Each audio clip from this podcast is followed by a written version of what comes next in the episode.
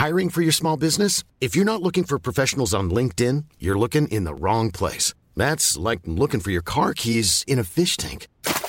LinkedIn helps you hire professionals you can't find anywhere else, even those who aren't actively searching for a new job but might be open to the perfect role. In a given month, over 70% of LinkedIn users don't even visit other leading job sites. So start looking in the right place. With LinkedIn, you can hire professionals like a professional. Post your free job on linkedin.com slash people today. Le Rendez-vous Tech est une émission qui est uniquement financée par ses auditeurs.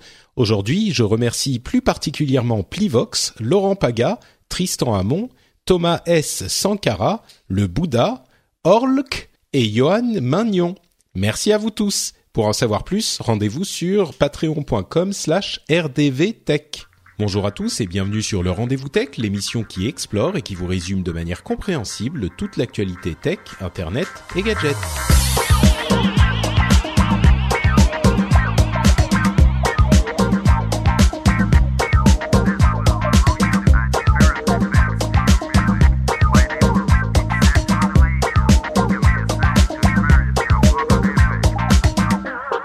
Bonjour à tous et bienvenue sur le Rendez-vous Tech, l'émission qui vous résume de manière compréhensible toute l'actualité tech, internet et gadgets. Je suis Patrick Béja et je suis très heureux de vous retrouver. J'ai fait tellement de choses ces deux dernières semaines que j'ai l'impression ça fait beaucoup plus longtemps qu'on ne s'est pas parlé. Mais heureusement pour ces, ces retrouvailles après cette longue période d'absence, Bon, deux semaines comme d'hab, un petit peu plus. On avait enregistré un petit peu avant avec euh, Jérôme. Donc pour ces retrouvailles, j'ai assemblé une équipe de choc à commencer par mon camarade de, de, tous les deux épisodes, Jeff, qui nous qui nous vient de la Silicon Valley. Comment ça va, Jeff?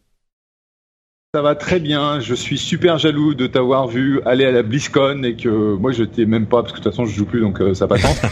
Mais c'est un plaisir de revenir. Welcome back Patrick. Merci, merci. Il fait pas super beau dans la vallée donc je veux pas dire que euh, qui, fait la vallée où chez nous. chaud. Et par contre, si vous entendez un bruit de machine à laver, c'est pas la machine à laver, c'est moi qui fais mes pas sur mon walking desk parce que j'ai pas eu le temps d'en faire aujourd'hui. Donc désolé si ça fait un petit peu de bruit. C'est, écoute, tu as tu as fait tellement d'efforts ces derniers temps en ne, en ne faisant pas ta marche que là, comme t'étais, euh, ton emploi du temps était compliqué, euh, on va on va pas te le reprocher. Merci. Euh, et je te, je te confirme que dans la vallée, il fait certainement plus beau qu'il ne fait en Finlande. Donc, je reste quand même jaloux de, de, de, ton, de ta météo. Euh, ce rire malicieux que vous entendez est celui de Cédric Ingrand, grand reporter international. Comment ça va, Cédric? Ça va très très bien. Et non, et je, je, suis désolé, à Paris, il fait pas un temps génial non plus. Hein. On va pas se pas se mentir, mais en même temps, c'est pas un podcast sur la météo, donc on va pas s'apesantir non plus. Voilà. Mais mais je, je suis ravi d'être là parce que moi, je suis pas là toutes les deux semaines. Mais mais c'est pas ta faute. Hein. Si c'est si y a un fautif, c'est bien moi. En tout cas, je suis heureux de te recevoir à nouveau. Et euh, une nouvelle invitée qui se joint à nous, c'est Marion, euh, que vous connaissez certainement de la chaîne Nowtech euh, TV, entre autres, hein, qui fait plein de choses. Comment ça va, Marion? Ah bah, Ça va bien, la forme. Et puis, c'est ravi d'être là avec vous ce... aujourd'hui. C'est mon baptême. Oui, bah, on va. Je suis sûr que ça va bien se passer. En plus, tu as, l'habitude de, de l'exercice, donc euh, je suis certain que tu, tu sauras tenir tête à, aux trois garnements que nous sommes. Euh, et on a un programme. elle, travaille avec Jérôme Kainborg, donc elle a quand même un certain entraînement. Forcément, elle a l'habitude. Elle peut tout faire. Marion peut tout faire. Euh, on a un programme intéressant aujourd'hui. On va vous parler d'abord de, de petits problèmes étranges qui viennent du monde de la tech que j'ai glané au cours de ces dernières semaines. Vous allez voir, il y a des choses assez intéressantes et inattendues qui euh, arrivent quand on met la tech euh, un petit peu partout. On a des nouveautés matérielles avec des nouvelles annonces et puis des choses qui bougent dans le, le matériel aussi un petit topo sur les paiements sur le web. Il y a beaucoup de choses qui changent et qui évoluent et je demanderai à notre panel euh, expert si la révolution tech du paiement et de la banque va enfin euh, avoir lieu. Et puis on aura plein de petites news et rumeurs en plus après tout ça. Mais pour commencer, donc, euh, cette partie que j'ai intitulée Les étranges problèmes du monde de la tech. Alors, j'ai euh, de plusieurs choses à vous proposer. Vous pouvez me dire par quoi vous voulez commencer. J'ai des euh, graffitis en réalité augmentée. J'ai de multiples emojis caca. euh, qui est en plus une discussion très sérieuse. J'ai Twitter, qui un, un, employé qui peut euh, faire taire Donald Trump euh, sur un coup de tête, et YouTube qui fait des vidéos qui sont d'une étrangeté assez difficilement descriptible. Qu'est-ce que vous préférez? J'ai entendu Cédric qui, qui donnait de la voix déjà. Ah, tout ça, tout ça est pas mal du tout. Hein. Moi, j'aime bien euh, les emojis. Oh, c'est rigolo, mais ça va pas très loin. Mais euh, l'histoire de YouTube, euh, c'est c'est questionnant. Ouais. D'accord. Bah écoute, alors commençons par YouTube. Du coup, c'est un article qui a été publié sur Medium il y a quelques jours de ça, qui a été publié par quelqu'un qui s'appelle James Bridle qui a décrit un monde assez surprenant ou une catégorie de vidéos assez surprenante qui existe sur YouTube. Pour résumer, euh, l'article est disponible dans les, notes de l'émission. C'est euh, le titre, c'est Something is wrong on the Internet. Et ce qu'il décrit, donc il y a quelque chose qui va pas sur Internet. Jusque là, c'est pas un scoop, mais euh, ce qu'il décrit, c'est des catégories de vidéos qui vivent en parallèle des vidéos pour enfants euh, qui sont souvent des unboxings de jouets ou de Dove Kinder ou euh, de ce genre de choses qui sont hyper populaires avec les enfants et qui font que euh, du coup les enfants passent énormément de temps sur YouTube. Et donc il y a des gens qui se sont rendus compte qu'en exploitant le, les termes du moteur de recherche, ils pouvaient gagner énormément d'argent sur la pub avec des vidéos qui sont ah, j'ai vraiment du mal à les décrire, c'est juste des trucs bizarres et c'est des trucs générés un petit peu aléatoirement, mais qui sont bizarres, genre euh, malsains dans le sens, je sais pas, le, meilleur moyen que j'ai pour le décrire, c'est ça, ça, c'est ça te donne une impression de pas normal. Genre, c'est quelque chose de pas normal. Et je sais que ce terme est un petit peu chargé, mais dans ce cas, je sais pas, Cédric, t'as peut-être vu les vidéos. Non, ouais, j'en ai vu quelques-unes. C'est c'est comme si euh, toi qui connais bien le Japon, tu vois, c'est comme quand si tu vas dans un, un magasin euh, pour fétichistes caché sous euh, sous les rails du métro quelque part. Enfin, tu sens que tu es en train d'aborder une sorte de sous-culture. Mais le, ce qui est ce qui est forcément extrêmement troublant, c'est que cette sous-culture, c'est celle de tes enfants de 4 ans, tu vois ce que je veux dire C'est ça qui est le problème, bien sûr. C'est ça. Et là, tu te dis mais qu'est-ce que c'est que ça? Et c'est des trucs qui sont qui sont conçus presque aléatoirement, qui mettent des des qui sont conçus à la chaîne, qui mettent des visuels un petit peu euh, euh, enfantin, genre dessin animé, un petit peu mignon, qui mettent des sons, des chansons bien connues. Il y en a une par exemple qui s'appelle The Finger Family Song, qui est, euh, j'imagine, libre de droit, sinon elle serait arrêtée, et qui joue sur les mots clés. Euh, et donc ça, ça, ça met des mots clés genre comptine et rime et en, chansons pour enfants, etc. Et, et ils mettent ces trucs. Et pourquoi c'est bizarre? Euh, C'est bah, c'est vraiment compliqué. J'ai pas choisi le meilleur le meilleur euh, sujet pour le premier. Non, c'est pas le c'est pas le plus ça, ça marche plus quand si on pouvait vous montrer les images. Ouais, mais, mais c'est les images. Non, mais c'est que par exemple, il y a, par exemple, il y a un channel qui a plein de trucs justement, alors avec euh, de l'unboxing de, de Kinder, de trucs comme ça.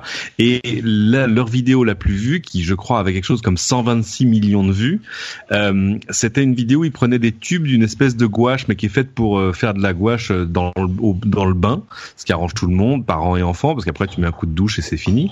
mais ça met des couleurs dans le bain, etc., etc. Et où on les voyait prendre un tube de trucs bleus et le, le vider sur la tête d'une petite poupée bleue. Enfin, tout ça avec une petite musique. Enfin, c'était pas, euh, c'est pas franchement dérangeant, mais on se dit mais qui crée ces trucs-là? Parce que c'est juste bizarre en fait. C'est pas forcément malsain. En fait, la complainte. Il y en a qui sont bien malsains.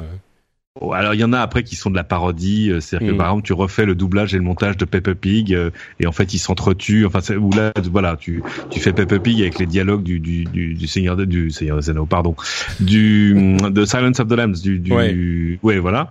Euh, mais euh, en fait la complainte de l'auteur de l'article c'était aussi de dire regardez on, on met nos enfants sur YouTube Kids parce que c'est safe euh, parce qu'on sait qu'il leur arrivera rien. D'abord, il y a énormément de tricherie parce qu'évidemment tout le monde a envie d'avoir sa vidéo de produit.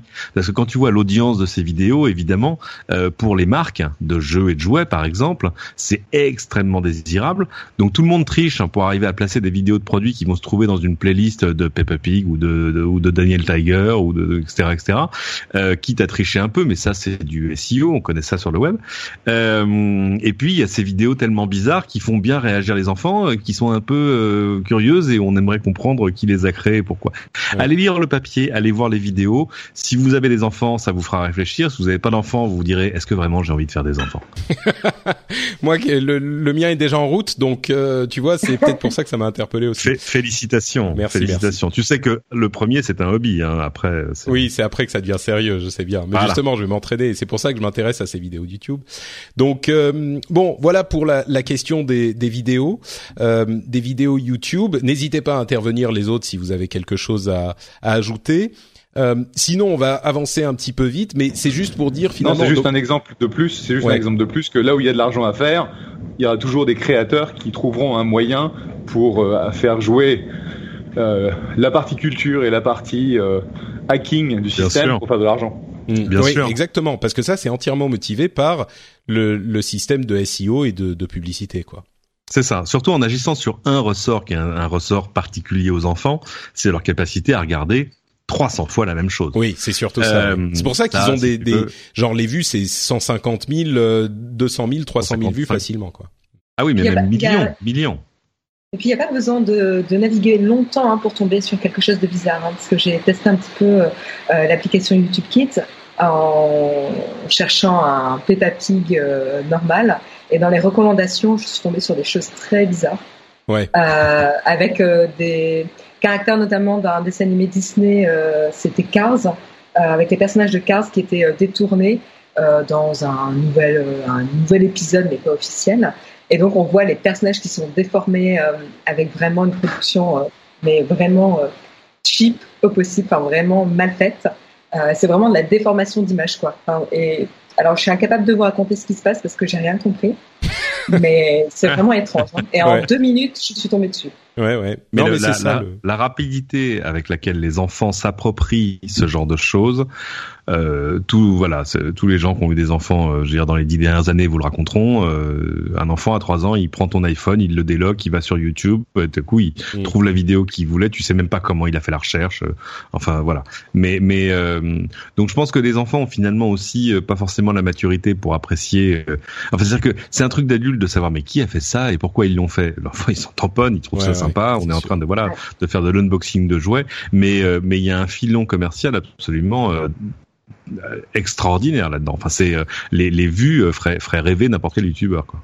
Bon, il y a YouTube qui a déclaré qu'ils allaient taguer les vidéos comme 18 plus, donc ce genre de vidéos. Donc ils sont sur le coup, mais bon, est-ce qu'ils vont toutes les trouver, etc. C'est toujours le problème. C'est ça la question en fait, c'est que c'est impossible de tout trouver en fait. Ouais, c'est même avec le meilleur algorithme du monde, ben a priori l'humain reste encore assez malin pour pour berner les algorithmes quoi. Hein. Euh, j'ai un petit bruit de fond sur ton micro. Je sais pas si t'es sur le bon. Par hasard, il y, a, ah. y a un truc dans le fond. Je sais pas ce que c'est. Euh, regarde si t'es sur le bon micro. Euh, ouais. Bon, avançons euh, avec les les emojis. Euh, non, pas les emojis. Gardons les emojis pour la suite. Euh, on garde le meilleur pour la fin, hein, forcément. Ah, ah. Euh, la réalité augmentée avec le problème légal et éthique euh, sur les graffitis virtuels. Alors, de quoi on parle là? C'est quelqu'un qui s'est intéressé à la question des de la réalité augmentée. C'est Matt Rennen qui a écrit un papier sur le les problèmes que vont poser la réalité augmentée et les problèmes de propriété. Parce que bon vous connaissez tous comment fonctionne la réalité augmentée. On superpose des images euh, informatiques sur des images euh, réelles. Et du coup, on va pouvoir, il prend l'exemple des graffitis qu'on va pouvoir mettre sur des euh, lieux existants. Et je, je ça m'a fait penser d'ailleurs. Exemple, exemple, tu dégaines ton smartphone devant la gare du Nord, ça va te donner des infos sur où est l'entrée pour aller à l'Eurostar, mais ça peut te donner bien d'autres choses si c'est un truc euh, crowdsourcé que n'importe qui peut rajouter des informations. Exactement. Et, et, du coup, bon, s'il y a plein d'apps différentes et plein de plateformes, on peut se dire euh, ça sera pas trop gênant. Mais imaginons que Facebook devienne la plateforme de la réalité augmentée. Je prends l'exemple de Facebook parce que c'est celle que tout le monde utilise. Et du coup, Facebook aura un petit peu la propriété de tout ce qui se passe dans le monde de Facebook de, réalité augmentée. Et du coup, imaginons que euh, de la même manière qu'on peut avoir des commentaires douteux, il y ait des graffitis euh, gênants, désobligeants, euh, qui correspondent pas à la marque ou qui qui, correspondent pas à, ou je sais pas autre chose, un truc qui soit qui devienne connu euh, et qui soit sur votre immeuble. Du coup, il y a systématiquement euh, plein de gens qui viennent visiter votre immeuble parce qu'il y a eu un truc que personne ne contrôle à part peut-être Facebook à la limite, euh, qui a été tagué sur votre immeuble.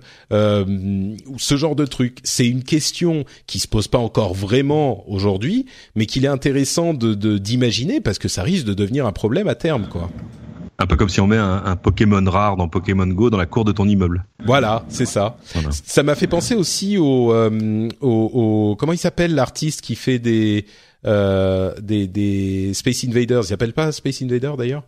Quelque chose comme ça, oui. Ouais. Et, et, du coup, il y a eu une grosse bataille légale sur euh, lui, il va mettre ça sur le coin d'un immeuble, mais à qui ça appartient? Est-ce que ça appartient à la propriété de l'immeuble? Est-ce que ça appartient à la ville? Est-ce que ça appartient à l'artiste? Euh, Là, c'est un petit ah, mais peu. Mais t'as vu d'ailleurs que certains les volaient. Hein. Mais c'est pour ça que la question s'est posée. Les équipes arrivaient en bleu de travail pour découper, pour retirer les carreaux et, et, les revendre. Ils ont, ils ont été arrêtés, bien heureusement. Ouais, ouais. Donc euh, la question de la réalité augmentée, de la propriété en réalité augmentée. Euh, la question c'est de savoir est-ce que ce qu'on projette chez, sur sur ton mur, ta façade euh, ou la vitrine de ton magasin t'appartient ou pas? C'est difficile. C'est difficile. Parce que ça, se passe uniquement dans, ça se passe uniquement dans l'écran de l'utilisateur. Enfin, ça, ça n'existe bah pas dans le monde réel, donc mm. c'est un peu. Marion, ah, ouais, mais alors, d'abord Marion et puis Jeff. Ok. C'est intéressant de voir quand même euh, ce qui s'est passé avec euh, justement tu avais mis euh, euh tu avais parlé de Snapchat et de justement l'artiste là Sébastien Errazouris là je crois qui avait justement vandalisé entre guillemets l'œuvre de Jeff Koons dans Central Park en taguant par-dessus donc c'était pas vandalisé enfin il avait bien travaillé dessus parce qu'il avait superposé un layer de, de réalité augmentée par-dessus hmm. déjà l'œuvre en réalité augmentée de Jeff Koons et justement ce qui était intéressant comme démarche c'est que ça a questionné euh, justement la, la propriété euh, euh, de, de, cette interaction dans l'espace de réalité augmentée et à qui il appartient. Est-ce que Central Park ça appartient à Snapchat? Est-ce que tout le monde peut se l'approprier? Est-ce que ça appartient à la ville de New York? Donc je trouve que c'est quand même intéressant de commencer à, à se poser les questions en fait. Ouais. Jeff? C'est ce que je voulais dire, c'est qu'en fait aujourd'hui on n'a pas développé la partie euh, propriété intellectuelle virtuelle en tant que telle, mais une fois que les systèmes de réalité augmentée contiennent des maps qui sont persistantes, c'est-à-dire qu'aujourd'hui tu vas avoir la map de Pokémon Go, tu vas avoir la map de Snapchat, mais le jour où on aura une map virtuelle commune, ce qui est en train d'arriver, puisque une des sociétés dans, dans laquelle j'ai investi récemment euh, fait ça, c'est-à-dire c'est du mapping euh, virtuel en quelque sorte. à ce moment-là, si toi tu mets un, quelque chose sur tes volets, ça va apparaître dans les différents systèmes qui utilisent la map. Et là, à ce moment-là, la propriété intellectuelle va, se, va réellement être un problème. Je pense que ça va être le même type de problème qui se sont posés sur YouTube et sur les autres plateformes, mais euh, décuplé. Parce que si c'est sur une app spécifique, on peut se dire bon bah c'est la responsabilité du propriétaire de la société qui gère cette app.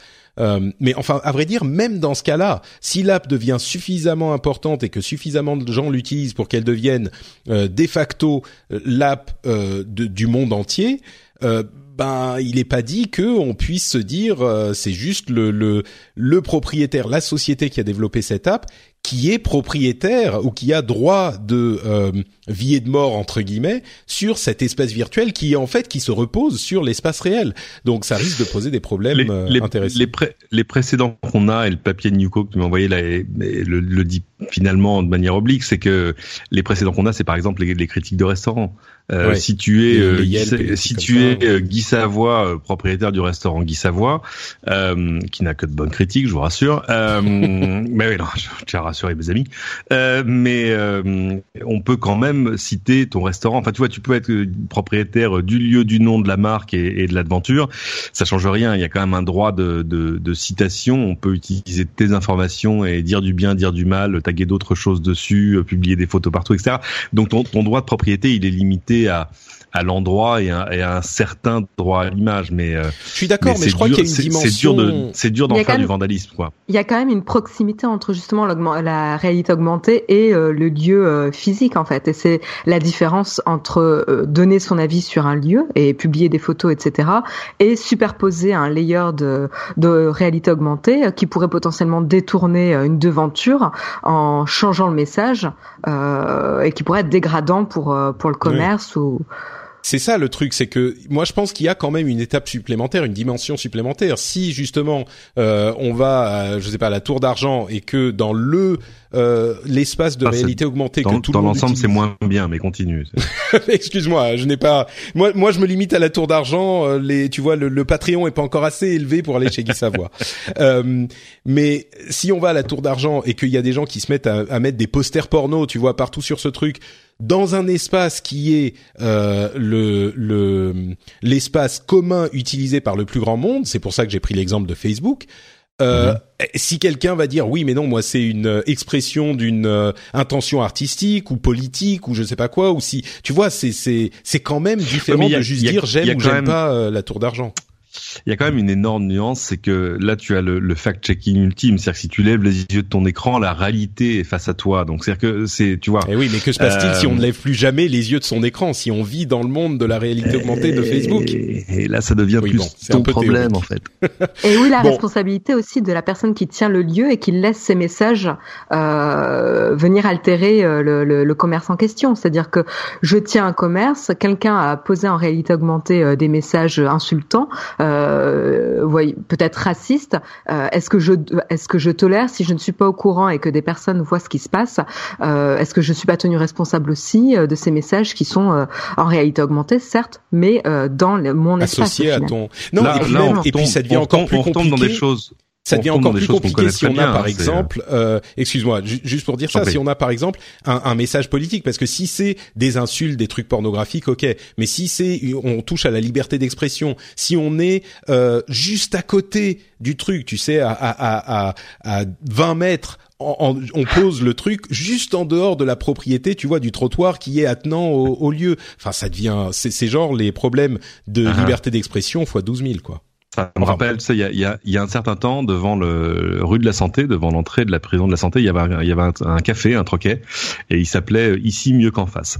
Euh, euh, Bon, en même temps, là, on Mais- peut le comprendre. mais là, on Bon, tombe dans des problèmes qu'on connaît, qui sont ceux de la responsabilité des, des plateformes. Là, c'est la plateforme qui va être responsable si euh, le propriétaire d'un resto ou machin, d'un magasin, quoi que ce soit, dit attendez, regardez, euh, on a mis des, des atroces messages antisémites virtuellement sur ma devanture, sur vos maps.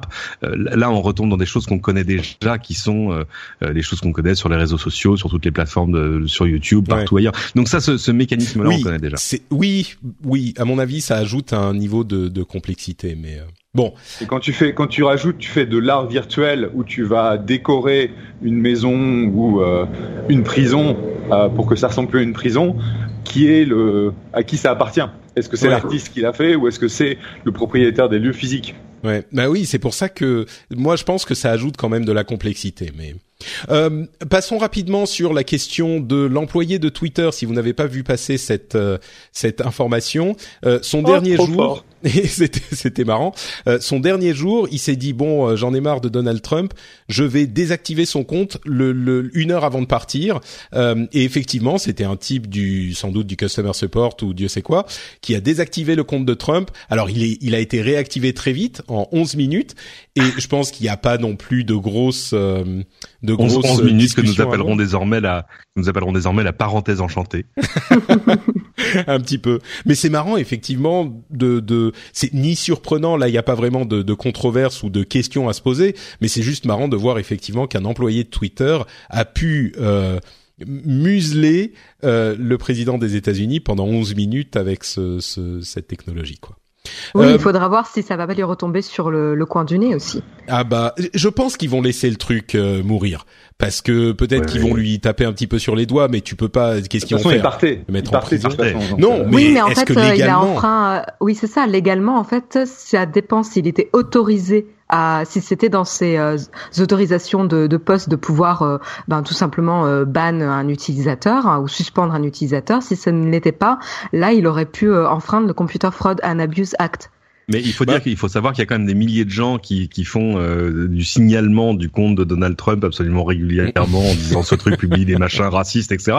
Donc lui peut dire attendez moi j'avais des milliers de reports de gens et ben j'ai bloqué le compte voilà. Ouais, ouais, peut-être. Euh, dernière histoire bizarroïde. Non, c'est puis en cette plus, si jamais, si jamais, enfin, excuse- excuse-moi Oui, vas-y, de, de vous couper, mais si jamais euh, Twitter aller contre lui au niveau légal, je peux te dire qu'il y a des tonnes de les CLU et d'autres Ah oui. organismes qui se feraient une joie, mais une Euh, joie. De le Je pensais pas forcément à avocat, Twitter. hein. hein. Je pensais pas forcément à Twitter, mais plutôt euh, au gouvernement. Ou, euh, Mais, mais justement, Bah, moi, je pense qu'ils vont encore- laisser encore mourir le truc parce mieux. que oui, c'est ça. C'est l'exemple typi- typique du, du Barbara Streisand euh, effect. Tu Ouais. laisses filer le truc, Ouais, ouais. euh, sinon c'est c'est c'est infernal quoi. Ouais, Euh, mais ça montre que Twitter n'a pas les, les systèmes avec un, parce qu'en gros, euh, il semblerait qu'il y ait un God mode qui permet au, au Gus du customer support de, de virer les comptes. Et manifestement, ils n'ont pas de système d'escalation euh, qui permet à un manager de dire effectivement, on veut arrêter Donald Trump. Oui, dans, pour certains comptes qui sont jugés euh, plus importants que les autres, il faut la confirmation d'un manager. Peut-être qu'à partir de dans quelques temps, ils auront ce système. Euh, c'est sûr qu'une fois ça va, si ça se là. Euh, si ça se reproduit une deuxième fois, du coup, c'est n'importe qui qui parle de chez Twitter qui oui, peut, puis euh, c'est c'est pas bon pour Twitter non plus en termes d'image. hein. C'est ça. Donc, nous en venons enfin euh, à ce moment que vous attendez tous, les emojis caca. Et pourquoi Ah. est-ce que je parle de ça? Eh ben, figurez-vous qu'il y a au sein de l'organisme qui s'occupe de euh, gérer les euh, tous les caractères que euh, nous utilisons avec nos ordinateurs, qui s'appelle Unicode. Eh bien, il y a une partie de cette organisation qui s'appelle le Emoji Council, donc le Conseil des emojis, qui décide de quels emojis vont être ajoutés avec les nouvelles versions de, ce code-là. Et visiblement, ils ont euh, décidé au cours d'une mise à jour euh, classique de rajouter différents types d'emojis caca. Et c'est très sérieux parce que il n'existait jusqu'à maintenant qu'un seul type d'emoji caca et ils voulaient avoir euh, les, les des emojis par exemple qui euh, froncent les sourcils, des emojis. Je crois que c'était les emojis qui froncent les sourcils. Et Mhm. au sein de Clairement, on avait besoin de bien plus d'un seul emoji caca. On s'en sortait pas. Mais c'est marrant parce que quand on les voit, c'est vrai qu'il y a. Enfin, bon, je, je finis de raconter l'histoire. Euh, Il y a plein de gens qui euh, se sont offusqués de la chose euh, dans au sein de l'organisation d'Unicode en disant mais qu'est-ce que c'est que ces conneries? Euh, Qu'est-ce que c'est les, les prochaines étapes? On va avoir euh, les emojis caca qui pleurent, les emojis caca qui tirent la langue, les emojis caca qui se posent des questions, les emojis caca qui font du karaoké. Enfin, il y a eu toute une controverse qui s'est euh, euh, euh, qui a eu qui a qui a pris euh, le, le Unicode parce que certains disent d'ailleurs euh, le, le problème, c'est que quand on passe du temps à faire ce genre de truc, ça veut dire qu'on ne passe pas de temps à gérer des langues plus rares ou des trucs qui sont pas encore intégrés à Unicode, etc. Oui, certains disent, euh, vous êtes payé pour ça, sérieusement? Écoute, alors je vais me faire un tout petit peu l'avocat du diable. Je comprends la réaction, mais en même temps, il faut avouer que les emojis sont devenus un moyen d'expression important aujourd'hui euh, sur tous les formats informatiques. Et c'est en plus un moyen d'expression assez universel, euh, qui est un moyen d'expression qui ne qui ne s'arrête pas au, euh, à la barrière des langues. Et alors, je suis pas certain qu'on ait besoin spécifiquement d'un emoji caca qui fronce les sourcils, mais euh, l'idée de développer les des emojis, je dis pas forcément, mais peut-être qu'un différent type d'emoji caca, ça pourrait être euh, utile pour exprimer différentes choses. Je sais pas. Non, Mais- non, non. Non, là, Je- là, euh, t'essayes de justifier ça, Je- mais déjà avoir un emoji caca avec une tête dessus, enfin une expression dessus, euh, c'était un- une étape. Maintenant, faire différentes expressions, au secours. hein. D'accord. Donc euh, oh, Marion est très clair sur le sujet. Vous êtes vous êtes plutôt de son côté? Non, moi je- je- j'espère qu'il y a un transcript quand même des discussions euh, des comités Unicode là-dessus, parce que je, je veux entendre. ce- C'est quand même, je vais les, je vais me faire un tirage et je vais le mettre au mur. Hein. C'est c'est euh, c'est quand Quelle même extraordinaire. merde Mais voilà. Non mais Ouais, voilà. bon, je veux bien vous concéder le fait qu'on n'a pas forcément forcément besoin de emoji caca qui tire la langue. Ok? Non, mais c'est le, c'est le contre- problème, effectivement. Non, mais c'est plus sérieusement. Euh, c'est le problème de ces nouveaux modes de communication où tu veux qu'ils soient euh, bah, divers, représentatifs, machin, etc. Et malheureusement, euh, ce sont des, ce sont des représentations qui, euh, qui sont connues et reconnues, utilisées. Et comme Unicode a mis son nez dedans, je sais pas comment ils s'en sortent, euh, parce que ça va devenir complètement ridicule. D'un autre côté, ça c'est légitime. Donc c'est parce que c'est eux qui vont gérer la définition du code de caractère. Et Ouais. par définition, ils peuvent pas le laisser courir comme ça, comme ils veulent. Hmm. Mais et moi, ce que je dirais, c'est que l'emoji caca euh, est certainement utile. je, je sais que ça fait, enfin, ça fait un Oui, peu, oui. euh, enfin, ça fait un peu euh, discussion de de- d'enfants de, 5 ans, mais enfin, l'emoji caca, il est utile, quoi. Il exprime quelque chose, Mhm. il est. Non, mais c'est c'est Ah, ce que je disais tout à l'heure, l'émoticône. utilises Oui, l'emoji euh, caca, oui, mais l'emoji avec plus. une tête de plus, enfin une expression de plus, n'a. n'a- D'accord. C'est à ça, que tu mets la limite, Marion. Écoute, Ah, Bah, l'expression, déjà l'expression en soi avec un, une tête qui sourit. Pourquoi? Ouais. A-t-il Bah. vraiment besoin de lunettes de soleil? Voilà. Ouais, parce que par définition, c'est la définition de je me sens pas forcément bien. euh, et donc, euh, lunettes Ouais, de soleil ouais. avec un grand sourire, ça va pas quoi. Bon, ok, ok. Vous m'avez, vous m'avez convaincu. J'ai essayé de me faire un petit peu l'avocat du diable, mais en tout cas, c'était marrant que ça ait provoqué cette euh, cette engueulade dans le, le consortium Unicode.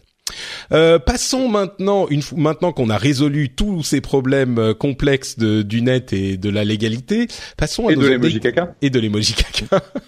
Je ne vais pas Donc les- nommer le l'épisode les, caca. les grands, les grandes questions. Voilà. Voilà, c'est ça, les questions Mhm. importantes. Euh, passons aux, aux nouveautés matérielles avec euh, en premier lieu la Xbox One X qui a euh, qui vient de sortir il y a quelques jours de ça. Alors c'est une nouvelle console de Microsoft qui est compatible avec la Xbox One. En fait, c'est une nouvelle version de la Xbox One, donc tous les jeux qui fonctionnent sur Xbox One fonctionnent sur Xbox One X et vice versa. Euh, c'est simplement qu'elle est plus puissante, donc elle fait de la 4K, de la HDR, euh, etc. Et qu'elle qu'elle a plus de fluidité, elle a des, des images euh, plus euh, euh, plus plus jolies. Et donc elle vient de sortir, elle se vend pas mal pour le marché qu'elle vise. Elle est intéressante généralement, je pense, euh, que pour les gens qui ont une télévision 4K. Le problème de la Xbox, qui est le, le manque de jeux exclusifs, reste, mais par contre, la console réussit pour 500 euros à vous offrir des performances et une facilité d'utilisation de console, euh, donc des performances de PC très haut de gamme qui peut coûter 3 à 4 fois le prix. Donc, euh, une, une Bon. belle petite machine pour euh, Microsoft. Mhm. Bah, c'est une mise à jour, hein, c'est pas. euh, Mais ça fait longtemps qu'on se demande quand même. euh, Enfin, moi, je suis au, au- au lancement de la PlayStation 4. Euh, J'avais demandé au patron de PlayStation. Je lui ai dit mais euh, vous imaginez quand même que dans 5 ans, par exemple, la puissance de cette machine sera un truc parfaitement trivial. Enfin, ce sera, euh, ce sera en gros la puissance de calcul de ma télé connectée. Donc, euh, euh, à quel moment est-ce que ma prochaine console sera juste une mise à jour logicielle Enfin, tu vois, ou une fonction, un truc. Et, euh, et on le voit bien là aujourd'hui, ils sont tous juste dans la mise à jour. On n'est pas vraiment en train d'inventer de nouvelles plateformes. Alors Nintendo l'a fait avec Switch, mais mais c'est parce qu'aussi ils en avaient besoin. Et puis parce qu'ils ont changé tout, le form factor, le côté c'est à la fois du salon et du portable. Mais mais côté PlayStation Xbox, ils sont vraiment dans la mise à jour technique, disant ah vous avez une grande télé 4K, alors oui ça y est, on a la console qui Mm. va avec.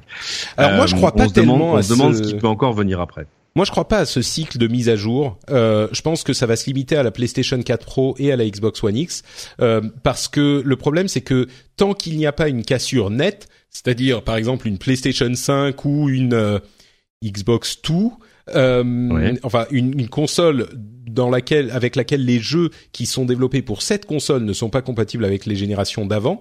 euh, Tant qu'on n'a pas ça, les développeurs sont pas euh, motivés pour développer des, des jeux pour cette console spécifiquement, et donc le cercle vertueux euh, ne, ne, ne s'emballe pas. Et là, ils sont en train de vendre à peu près, on va dire, 20% des, des consoles euh, un petit peu plus puissantes de ces consoles de milieu de cycle. Ouais. Donc j'y crois pas Mhm. trop. Je pense que on aura en 2020 une PlayStation 5 et une nouvelle Xbox euh, non compatible. Mais regarde la longueur du cycle aussi. Oui, bah ça c'est allongé, Ouais. mais euh, Ouais, mais je pense que considérablement. 2020-2021, on y arrivera au bout de 8 ans, euh, ça changera, je pense. À voir. Euh, Ok. Le ah bah tiens, est-ce que l'un de vous a un Apple, euh, un Apple, un iPhone 10 euh, parce qu'on n'a pas fait d'émission depuis qu'il est sorti? Bientôt. Bientôt, Yep. d'accord Oui. euh, En route. Cédric? Oui, oui, oui. En route. Oui, Toi, oui. t'as pas réu- t'as pas cliqué assez vite, Jeff, comme moi. Non, je Ouais, j'étais ouais. j'étais Ouais. me coucher, j'ai oublié le lendemain matin. euh, C'était euh, euh, 1er décembre ou 8 décembre ou je sais pas quoi. Et Ouais. j'ai pas voulu faire la Pareil. queue parce que franchement, euh, c'est pas c'est pas que je l'attends. euh, je suis juste curieux. Et bah justement, Cédric, euh, tes impressions Moi, le peu, je l'ai eu en main un petit peu. Je l'ai trouvé étonnamment euh, agréable à utiliser. Euh, Qu'est-ce que t'en penses toi en deux mots hein On fait pas une review complète. Enfin, on va pas faire une review complète, mais euh, l'écran est très beau. Euh, il y a un côté déroutant au début parce que quand tu mets à jour d'un iPhone précédent, moi j'avais un 7 Plus, euh, tu les mets côte à côte, évidemment, tu peux pas résister à la tentation, et tu t'aperçois que la température du blanc est pas la même sur les deux. Alors c'est un peu what? Euh, mais euh, mais sinon ça ça fait de enfin l'écran est très joli. Ce qui est, ce qui est étonnant c'est qu'on aurait pu penser que le passage à l'OLED aurait permis de d'affiner encore le téléphone et c'est pas du tout ce qu'ils ont fait. Ils ont agrandi le télé agrandi l'écran et, réduit un peu le reste des, des dimensions mais pas pas l'épaisseur ni le poids. Euh, Face ID ça marche bien, ça marche même très bien.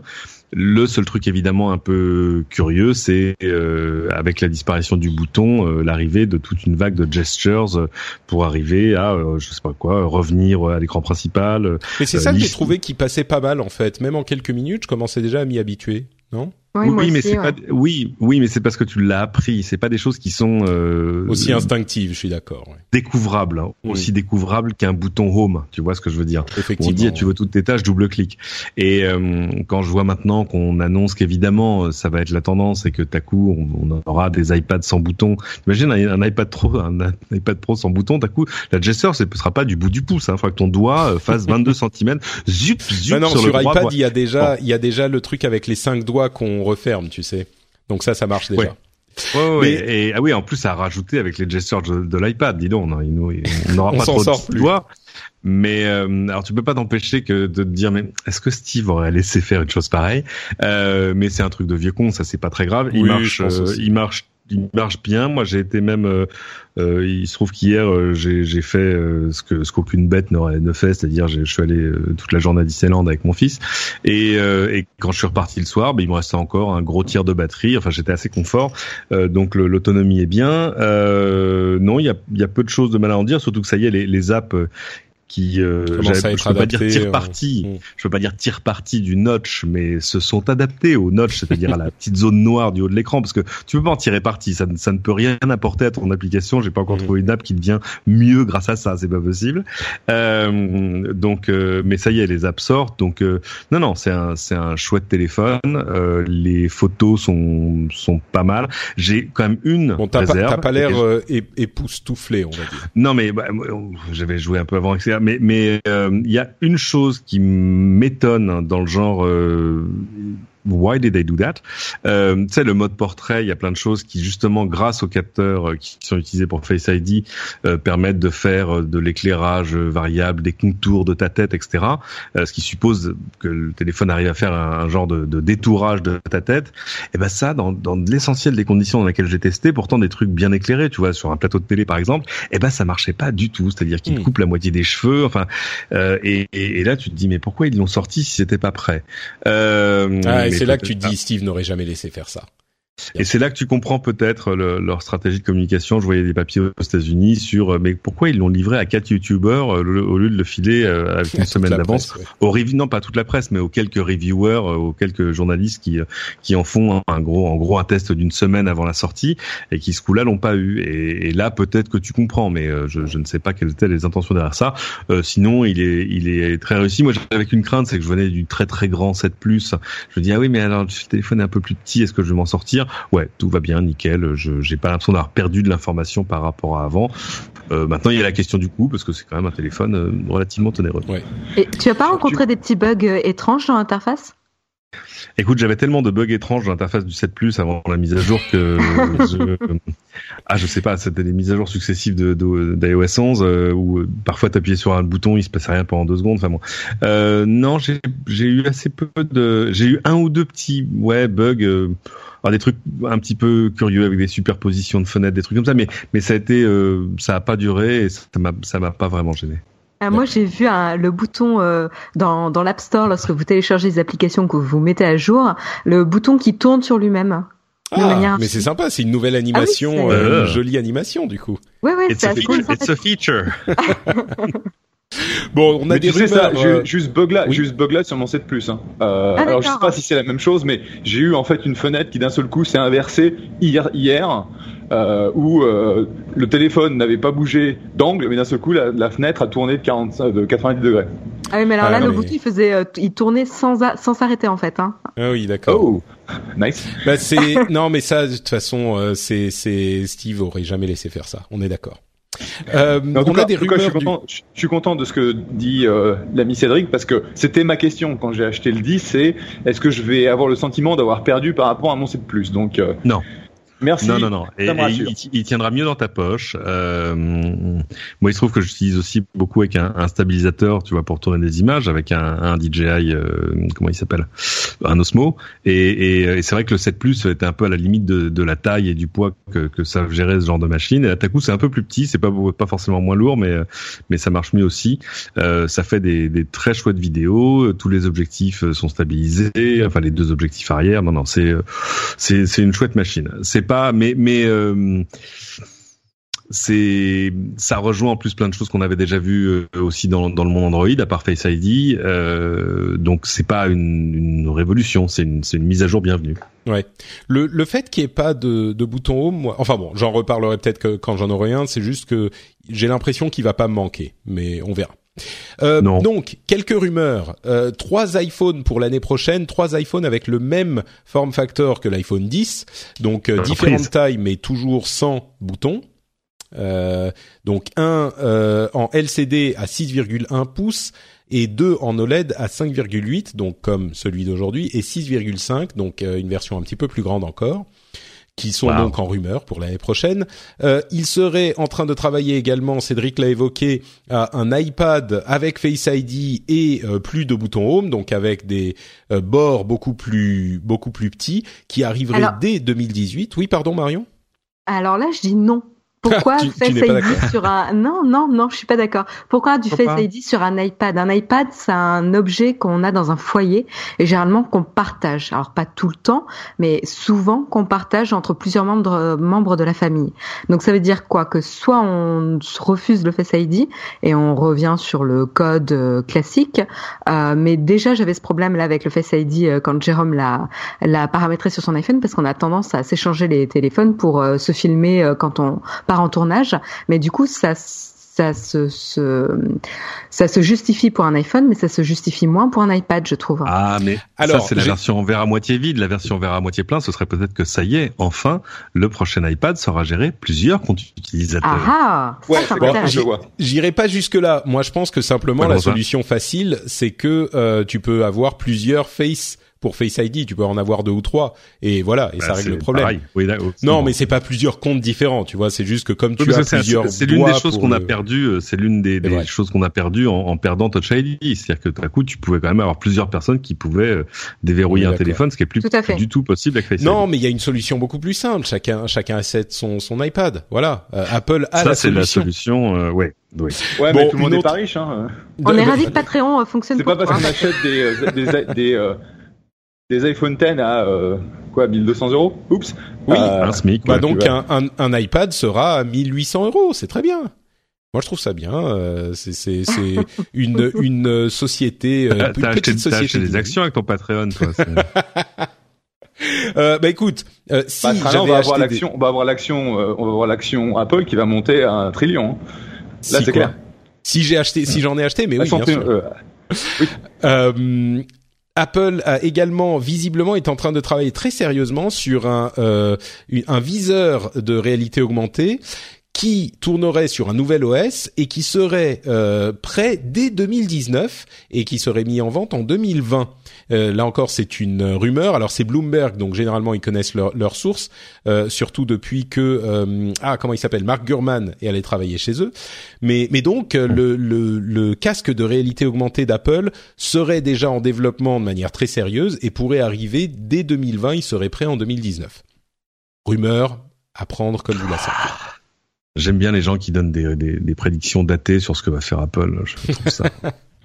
Euh, j'ai encore deux petits trucs à parler en matériel, mais j'aimerais bien qu'on ait euh, l'avis de Jeff sur les questions de paiement. Et comme il doit partir bientôt, je vais euh, faire un petit raccourci par les, questions de paiement avec plein de petites news que j'ai réunies là encore pour vous demander votre avis sur les paiements et le net en général. D'abord, Orange Bank qui va arriver bientôt, qui vise sur l'IA et la mobilité, donc une banque moderne, un petit peu comme celle qu'on a vu arriver sur le sur le web où on l'espère faire. Facebook a étendu la possibilité de payer de personne à personne par Messenger. Apple Cash est en train d'arriver avec iOS 11.2, donc là encore pour se payer de personne à personne. il semblerait qu'Amazon soit en train de se préparer à accepter les cybermonnaies. Il y a des petits soucis au niveau du Bitcoin, notamment le fait que le, les transactions Bitcoin utilisent aujourd'hui euh, plus d'énergie, enfin coûtent plus cher en énergie que euh, ce qu'elles rapportent. Euh, j'ai, enfin, en moyenne, hein, c'était une nouvelle intéressante. Et puis il y a plein de soucis avec les bitcoins en ce moment, des, des bugs avec Ethereum, plein de choses comme ça. Mais passons là-dessus pour parler de la question du du paiement en général. les choses ont l'air de bouger dans, dans ces domaines et les paiements qu'on va avoir par euh, Facebook, Apple et ces euh, nouveaux acteurs euh, du, du, monde de la tech qui s'immiscent partout et Amazon peut-être aussi. Est-ce que ça va motiver les banques un petit peu vieillissantes à bouger? Je sais que toi, Cédric, tu avais chanté les louanges de Number 26 il y a quelque temps dans l'émission. Toujours. Je, crois que t'en es, t'en es toujours très content. Toujours. Est-ce qu'on arrive enfin à ce moment où euh, la, banque et les paiements vont euh, être impactés par la tech Est-ce que ça va faire bouger les acteurs traditionnels du marché? J'ai envie de dire que c'est même pas une question de technologie. Euh, c'est une question de, respect du client. Je, te cite un exemple il y a, y a deux semaines, il se trouve que j'ai un, tu sais, AXA avait une banque mobile qui s'appelait Soon et ils l'ont fermée là à la rentrée. Euh, donc tout le monde s'est été rebalancé vers des comptes AXA. C'est dommage, j'aurais su, j'aurais pas ouvert un compte chez Soon. Et, et là, je reçois un mail d'AXA et écoute le degré de, enfin bon. Euh, qui m'avertit que les conditions générales de la banque vont changer au 15 janvier. Jusque-là, ok, très bien. Donc j'en reçois un mail le, 15 octobre qui dit à partir du 15 novembre, vous pourrez cliquer sur ce lien pour aller compulser les nouvelles conditions générales. Tu cliques sur le lien, tu as encore celle de cette année pas celle de l'année prochaine. En clair, on m'envoie un mail pour dire on vous l'a dit, mais on voudrait s'assurer que vous n'alliez pas les lire. Parce qu'évidemment, dans un mois, vous n'allez pas vous dire ah oui, il faut absolument que j'aille cliquer sur le lien du mail du mois dernier. En gros, je suis face à une banque qui traite ses clients comme des inconvénients. Et le, la grande puissance de, de N26, c'est deux choses. Un, ils ont pensé leur service en partant de l'application, parce que ça, ça c'est leur interface de base de contact avec le client. Et ils ont pensé à ce que le client pourrait vouloir faire, et pas à ce que la banque aimerait que le client fasse. Et, et la révolution, elle est là, elle est, elle est pas ailleurs. C'est d'ailleurs pour ça que Orange a littéralement mais copié-collé N26, c'est-à-dire qu'ils ont pris la liste des features, ils ont dit on va faire exactement la même chose, à tel point que même les paiements d'Orange Bank passe par euh, un, processeur de paiement qui s'appelle Wirecard, qui était celui de N26 avant que N26 ne, gère ses paiements tout seul. Donc euh, c'est une bonne nouvelle parce que ça veut dire que euh, tous les Français vont pouvoir avoir, avoir accès à, ce genre de choses. On espère juste qu'il y aura la même attitude envers le client parce que l'essentiel des banques ont quand même oublié ce que c'était qu'un client. Jeff, un avis sur la chose, toi qui es plus encore au centre de l'innovation, est-ce que ça arrive enfin? Oui, alors nous on fait pas énormément de, trucs euh, dans le domaine du fintech. On n'a rien fait du côté du Bitcoin. On regarde le blockchain, mais on n'a encore rien fait. Donc on n'est vraiment pas des euh, des investisseurs super positionnés sur le domaine. Mais je vois énormément euh, que ce soit en termes d'interface euh, client, donc que ce soit les Gus qui développent des bots euh, qui te permettent de gérer euh, tes dépenses, tes économies, etc., etc. En gros, c'est euh, tu changes l'interface, tu passes d'une app à une interface conversationnelle. Tu vas avoir des banques de, de nouveaux types qui veulent, en gros, avoir une approche super moderne quand as l'interface que tu vas avoir, t'as pas, en gros, t'as pas l'impression de, de, travailler avec une banque, ça a plus l'air d'être Facebook, quelque chose comme ça. Hmm. Euh, mais à ce jour, j'ai pas franchement l'impression qu'il y ait, euh, enfin, tu vois, des, des boîtes comme Betterment, qui est un service de robot investing, donc tu as Wealthfront, Betterment et euh, une ou deux boîtes comme ça. C'est du conseil à l'investissement, c'est ça? C'est du, c'est du, c'est du robot investissement, c'est-à-dire que ça va te, te développer des stratégies d'investissement automatiques euh, qui sont basés sur des euh, critères de choix euh, et d'allocation que tu as, mais ça va te le faire de façon automatique. C'est t'as tu vas pas parler à un conseiller, donc ça veut dire que le coût de service du client est très bas et c'est aujourd'hui en fait le, le, un des principes, c'est comment est-ce qu'on augmente la euh, l'interface, la convivialité, la rapidité, sans avoir des, des gus derrière pour que ça coûte moins cher en fait à servir. Et c'est euh, c'est là où tu as un service comme Robinhood euh, qui est en gros un broker online euh, qui est gratuit. Euh, donc t'as pas de t'as pas de transaction fees et ça permet de, frais de, transaction, de frais de dossier, tout ça. Ouais. Et donc, euh, toutes ces boîtes-là euh, valent sur le papier plus d'un milliard. Ils ont des, euh, des dizaines ou des centaines de milliers de clients, mais personne n'a encore atteint des, des stades en termes de d'assets en de management, de, de, de comment tu veux dire, de d'avoir, d'avoir en gestion, qui sont super importants, quoi, parce que c'est encore que du potentiel, quoi. Voilà, dans le domaine de la gestion, avoir un milliard en gestion, c'est que dalle. donc, il y a, y a, beaucoup de développement. Euh, il y a des trucs intéressants qui se font. Il y a effectivement des services de de, de peer-to-peer euh, qui sont en train d'arriver. Le fait que tu aies euh, Amazon, Apple euh, et tout ça qui s'y euh, qui s'y mettent, franchement, tu vois aujourd'hui où, où on est Apple Pay. Juste un, un, exemple, je me suis fait piquer mon mon portefeuille à, à Las Vegas hier, avant-hier. C'est très très chiant parce que en gros j'ai tout perdu.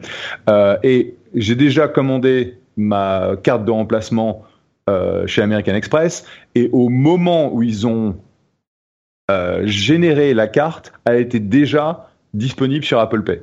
Hmm. Je vais recevoir la carte dans deux jours, c'est déjà disponible sur Apple Pay. Donc ils ont fait des intégrations qui sont, qui, enfin franchement ça m'a bluffé parce que je me suis dit merde, je peux déjà utiliser la carte. Je viens, j'ai passé, en gros ma carte a été créée il y a une minute. Hmm. Donc on commence à avoir des, des niveaux d'intégration entre euh, les grosses boîtes comme ça et les services de crédit et les banques qui sont vraiment sympas d'un point de vue convivialité quoi. Mais c'est ça qui est qui est en fait ma question était en même temps euh, euh, dirigée là-dessus, c'est que la technologie, on le sait, est un outil qui permet euh, des, des changements dans ces domaines, bon, soit positifs, soit négatifs, mais en tout cas souvent euh, des changements qui permettent de faciliter euh, l'utilisation de certains services. Euh, je pense qu'on est tous d'accord là-dessus, mais la banque n'en a pas encore euh, vraiment bénéficié. L'industrie de la banque est trop confortable euh, pour vraiment en avoir bénéficié, comme il y a eu énormément d'industries qui ont été euh, dans lesquels la tech a mis un coup de pied dans la fourmilière. Et là, je me dis, c'est, il est temps. C'est compliqué parce qu'ils sont dans des dans des positions de, de incumbent, comme on dit en anglais, c'est-à-dire, euh, tu vois, de grands acteurs existants, avec des structures de coûts, avec des réseaux d'agences, avec euh, même des, des comment dire un patrimoine informatique qui est qui est pas du tout celui qui, qui créerait aujourd'hui s'il partait de zéro. donc c'est c'est c'est plus facile. ça a été pareil Pour des Nouveaux, ouais, c'est la même chose. Bah, c'est plus facile d'être free si tu démarres à la fin des années 90 euh, plutôt que si tu as démarré euh, au début de la file de, du fil de cuivre quoi. Et, et, et euh, c'est un c'est un dilemme de l'innovateur qui est, qui est pas qui est pas nouveau, qui est qui est connu. Mais c'est vrai que le, le, le, peu de réactivité est, est assez. Enfin c'est le l'avant après. Moi je, je, je, regarde un peu aux États-Unis, je voyais pas, il se passe pas grand chose en fait dans la banque de, de détail, Jeff, non? Non. Ouais, il, y a, il, y a eu, il y a eu quelques quelques essais de de startups qui ont essayé de créer des banques de nouveau d'un nouveau type, mais ça n'a pas franchement uh-huh. été euh, ça accroche super, pas. Euh, ça accroche pas, ça n'a pas été super développé. Euh, mais parce que in fine, la banque a toujours une infrastructure où tu vas te loguer. Hiring for your small business? If you're not looking for professionals on LinkedIn, you're looking in the wrong place. That's like looking for your car keys in a fish tank. LinkedIn helps you hire professionals you can't find anywhere else, even those who aren't actively searching for a new job but might be open to the perfect role. In a given month, over 70% of LinkedIn users don't even visit other leading job sites. So start looking in the right place. With LinkedIn, you can hire professionals like a professional. Post your free job on linkedin.com slash people today. Hey, I'm Ryan Reynolds. At Mint Mobile, we like to do the opposite of what Big Wireless does. They charge you a lot we charge you a little. So naturally, when they announced they'd be raising their prices due to inflation, we decided to deflate our prices due to not hating you. That's right. We're cutting the price of Mint Unlimited from $30 a month to just $15 a month. Give it a try at mintmobile.com slash switch. $45 up front for three months plus taxes and fees. Promo for new customers for limited time. Unlimited more than 40 gigabytes per month. Slows. Full terms at mintmobile.com. Sur le site web ou sur l'appli et tu te dis putain mais c'était développé il y a 15 ans quoi. C'est pas croyable. Et, euh, et, franchement, euh, je trouve que Amex, bon, leur site n'est pas génial, mais le boulot qu'ils ont fait d'intégration avec euh, avec Apple, c'est c'est franchement pas mal, quoi. Et c'est ça, et c'est ça le truc. C'est c'est peut-être pas pour les startups, c'est peut-être plus pour les grands. C'est dire, bah voilà, j'ai 150 millions de Pékin qui m'ont donné une carte de crédit, fais l'intégration back-end, ça vaudra coup. Alors qu'il y a ta petite startup qui débarque et dit, salut j'ai euh, une centaine d'utilisateurs. Euh, tu parles avec moi? C'est ça. Pour te, dire ma, pour te dire ma, ma fonction préférée euh, sur sur N26, c'est de dire qu'est-ce que j'ai foutu de ma carte de crédit. Est-ce qu'elle est dans une veste? Est-ce qu'elle est dans la voiture, dans, la, dans le sac, le porte et, et en attendant de la retrouver, tu peux sur l'appli la désactiver en, en, en, absolu temps réel. Et justement, Apple Pay fonctionne avec maintenant. Et j'ai été impressionné exactement comme Jeff. Je désactive la carte parce que je sais pas où je l'avais foutu. Et instantanément, Wallet me dit ah Apple Pay a été désactivé sur votre carte. Et là, c'est pas, tu vois, c'est que c'est passé par le serveur d'N26 qui a pingé un truc chez Apple et Apple m'a renvoyé le truc, mais ça, ça a pris une seconde et demie. Et, euh, et c'est vrai que là, le, degré d'intégration est de temps réel et, euh, enfin, c'est extraordinaire, c'est des choses qu'on ne connaissait pas avant. Moi, j'ai du mal à m'en passer maintenant hein, de ce retour en temps réel euh, avec N26. Ouais, toi aussi, t'es chez N26. Ah Alors attendez ah une seconde. je suis parti à New York, j'étais obligé. Je vais, te poser la question de l'interface aussi, Marion, mais je crois que Jeff doit nous quitter. Donc, on va te laisser partir. Salut Merci Jeff. à tous. C'était un plaisir, comme d'habitude, d'être euh, avec avec Cédric, Patrick et Marion. C'était un grand plaisir de, de faire ta connaissance par le biais de, de ces charmants garçons. Ah et, on n'a même pas parlé de, on n'a même pas parlé du, du, du de la nouvelle euh, du nouveau Softtech. Bon, on parlera la prochaine fois. T'as tu dois ah oui, on s'appelle plus, on s'appelle plus Softtech, on s'appelle Uncork Capital, qui Veut, ce qui veut rien dire, ça veut dire déboucher, déboucher capital, euh, ce qui ne veut pas dire grand chose en français. Il n'investit plus que dans la Napa Valley, c'est, c'est particulier. euh, non, non, mais euh, il y a de ça. Donc ouais, on n'a on n'a pas pensé à la traduction française. Désolé, c'était vraiment un, un, un, changement de nom euh, focalisé sur l'écosystème américain. Mais c'est vrai depuis euh, depuis mardi. Tire, tire, bouchon, tire bouchon capital. Moi, ça ça je trouve ça pas mal. Tire bouchon cap. Ouais, euh, bof, bof. Bon, c'est là où je vous, c'est là où je vous quitte. Ok, merci Jeff. Salut. Et donc, euh, ouais, Marion, donc je, on peut parler de ton expérience avec N26 et, et je voudrais aussi te poser la question de l'interface puisque c'est un truc que tu connais. Finalement, les problèmes des banques, euh, des, des, banques, euh, enfin des, des, des, des, vieilles banques, des banques traditionnelles, j'ai l'impression que c'est beaucoup des problèmes d'interface. Moi, j'ai vu l'interface qui a pris euh, certainement des années à être faite de ma banque qui est la BNP. Euh, et franchement, c'était pas hyper folichon, quoi. Le temps qu'ils euh, conçoivent la nouvelle, enfin que la nouvelle interface soit activée sur le site, soit déployée, euh, on sentait les influences de trois ans avant du design pour mobile et du, du, du design uh-huh. un petit peu daté, quoi. Mhm. C'est beaucoup des problèmes d'interface ou il y a d'autres choses derrière? Je ne sais pas si ça te. Une pour, question pour moi, il y a d'autres choses. Euh, pour moi, il y a d'autres choses derrière en fait. Le problème vient surtout de la relation entre euh, la banque et euh, les utilisateurs ou les clients en tout cas. Hmm. normalement, c'est censé être un service et en fait, on avait l'impression d'être plutôt nous au service de la banque quoi voilà, otage euh, de la banque. Et mm. N26, là, se positionne comme un vrai service. Et en effet, ça se ressent dans euh, la qualité euh, de l'application qu'il propose, qui est le premier intermédiaire et le, le principal intermédiaire et le principal moyen de communication. de C'est le guichet, quoi. Hein. Exactement. et donc, ils ont complètement optimisé ça. Mais en effet, ils se mettent au service de l'utilisateur en lui redonnant le contrôle sur sa carte, sur son compte et sur ce qui s'y passe tout simplement et en étant euh, vraiment transparent. Donc là c'est un peu cliché mais finalement c'est vrai. Et pour le coup pour être complètement transparente de mon côté, quand euh, j'ai dû partir à l'étranger et qu'il me fallait un moyen de paiement euh, régulier avec une carte sans avoir trop de frais, eh ben, euh, j'ai posé la question à ma banque pour savoir s'il y avait euh, euh, un équivalent abordable. j'ai dit voilà, j'ai vu qu'il y avait N26, ça m'intéresse parce que c'est voilà très c'est gratuit en fait. j'ai pris la mhm. première formule, c'est gratuit en paiement à l'étranger. Et on m'a répondu ben non, on n'a pas l'équivalent. Après, vous pouvez opter pour une Mastercard Gold qui coûte tant, etc. J'ai fait bon, ben je vais chez N26. Merci, au revoir. Mais euh, les, les, banques existantes, elles sont euh, prisonnières de pas mal de choses. C'est de leur structure et puis et puis de leur process, j'ai envie de dire. Je parlais, je parlais tout à l'heure de, de, ce que AXA avait quand même tenté de faire avec Soon, en disant bon, on va faire pareil, nous aussi, on va faire une banque mobile, ça va être super. finalement, c'est pas si compliqué. On connaît la banque, on va le faire aussi, quoi. Ouais, c'est ça. Mais tu comprends le, tu vois, le, banquier chez AXA qui dit attendez, les enfants, on n'est pas plus con que les autres, on va bien arriver à faire une appli mm. mobile, quoi. Et, et en fait, moi j'avais fait le j'avais fait le truc, j'avais ouvert un compte, je voulais vraiment tester. Euh, le problème, c'est que tu étais prisonnier d'un process, par exemple, pour l'ouverture de compte, qui était un truc hérité euh, de la banque de guichet. Euh, C'est-à-dire que tout à coup, enfin, je sais plus, il fallait ouvrir le compte, et puis après, on t'envoyait un mot de passe par la poste. Enfin, euh, et, et, euh, et, tu sentais bien que c'est pas, c'était pas un truc qui avait été pensé de zéro pour fonctionner dans l'appli. Mmh. Et, euh, et, ça a été le, il y a eu quelques, il y a quelques coups de génie dans, dans N26 qui sont par exemple la capacité d'ouvrir entièrement un compte sur ton terminal mobile, euh, en faisant même de l'authentification, euh, en faisant une visioconf pour montrer ta pièce d'identité, enfin bref, euh, qui font que tout à coup, voilà, tu as ouvert un compte en 10 minutes, le truc qui, n'a, qui, t'est jamais arrivé de ta vie, et, et ça est le temps réel. Ça, c'est vrai que faire une dépense avec une carte et avoir la notification sur ton téléphone parfois avant même que le terminal de carte bancaire dise transaction acceptée, ça déchire.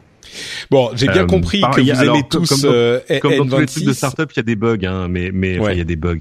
J'en ai eu, moi j'en ai eu deux. C'était un très drôle et un plus plus étonnant. Euh, très drôle, je vais à Amsterdam pour la première fois et et, et je paye dans un restaurant. Et merde, paiement refusé. Bon, je sais pas, un bug, pas grave, je prends une autre carte. Euh, deuxième truc, refusé. Troisième truc, refusé. Supermarché, refusé. Mais, mais c'est bizarre, ça marche pas dans ce pays.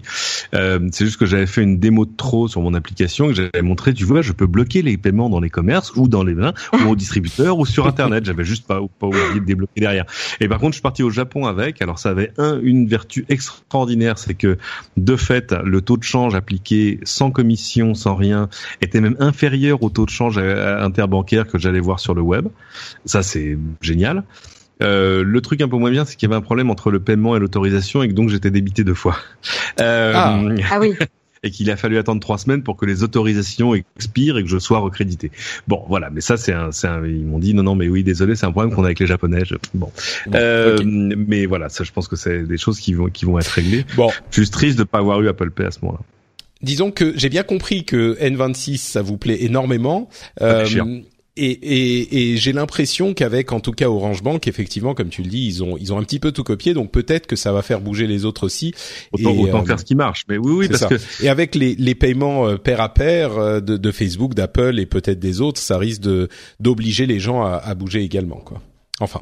Oui, parce qu'il y, a un aspect viral en plus, c'est-à-dire que c'est ça, exemple, oui. Et après, on arrête sur N26. Il y a une fonction qui est géniale, c'est de pouvoir dire, tu as un compte N26, j'ai un compte N26, je veux t'envoyer 100 euros, je te les envoie, ça y est, tu les as.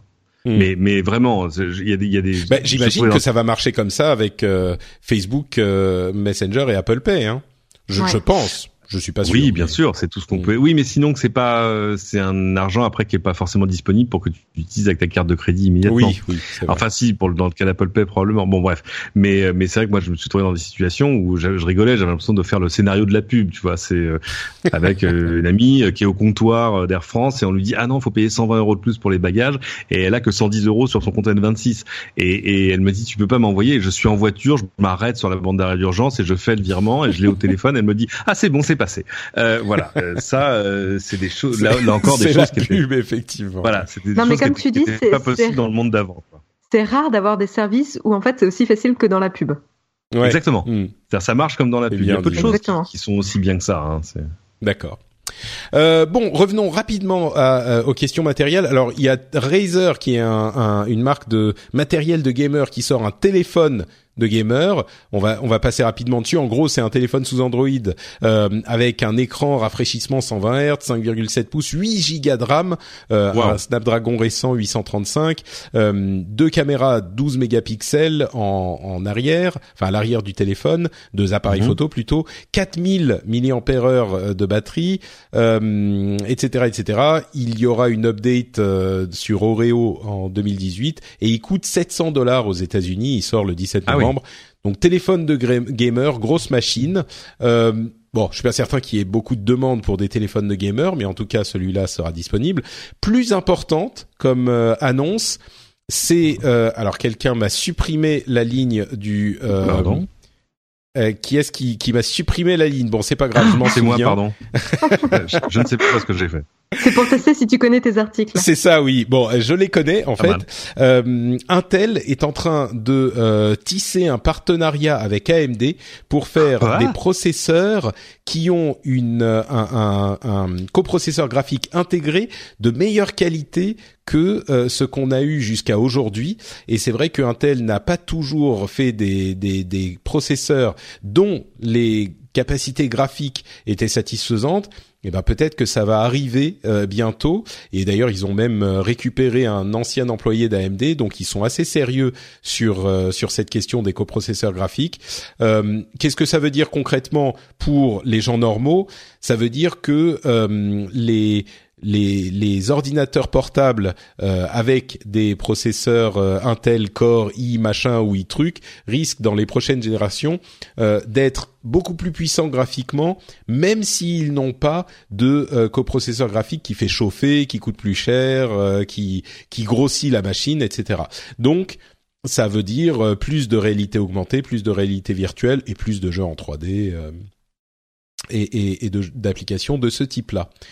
Donc moi je viens de euh, rebooter, je viens de rebooter parce que j'ai bugué en lisant Intel s'allie à AMD. Je j'arrive pas à aller jusqu'au bout de cette phrase. Et eh oui, c'est un c'est un monde étrange dans lequel nous nous vivons désormais. Euh, oui, emoji caca, Intel et AMD ensemble. Euh, fou, on, on, ne sait plus où donner de la tête. Bon, bah écoutez, c'est tout pour euh, nos nos gros sujets.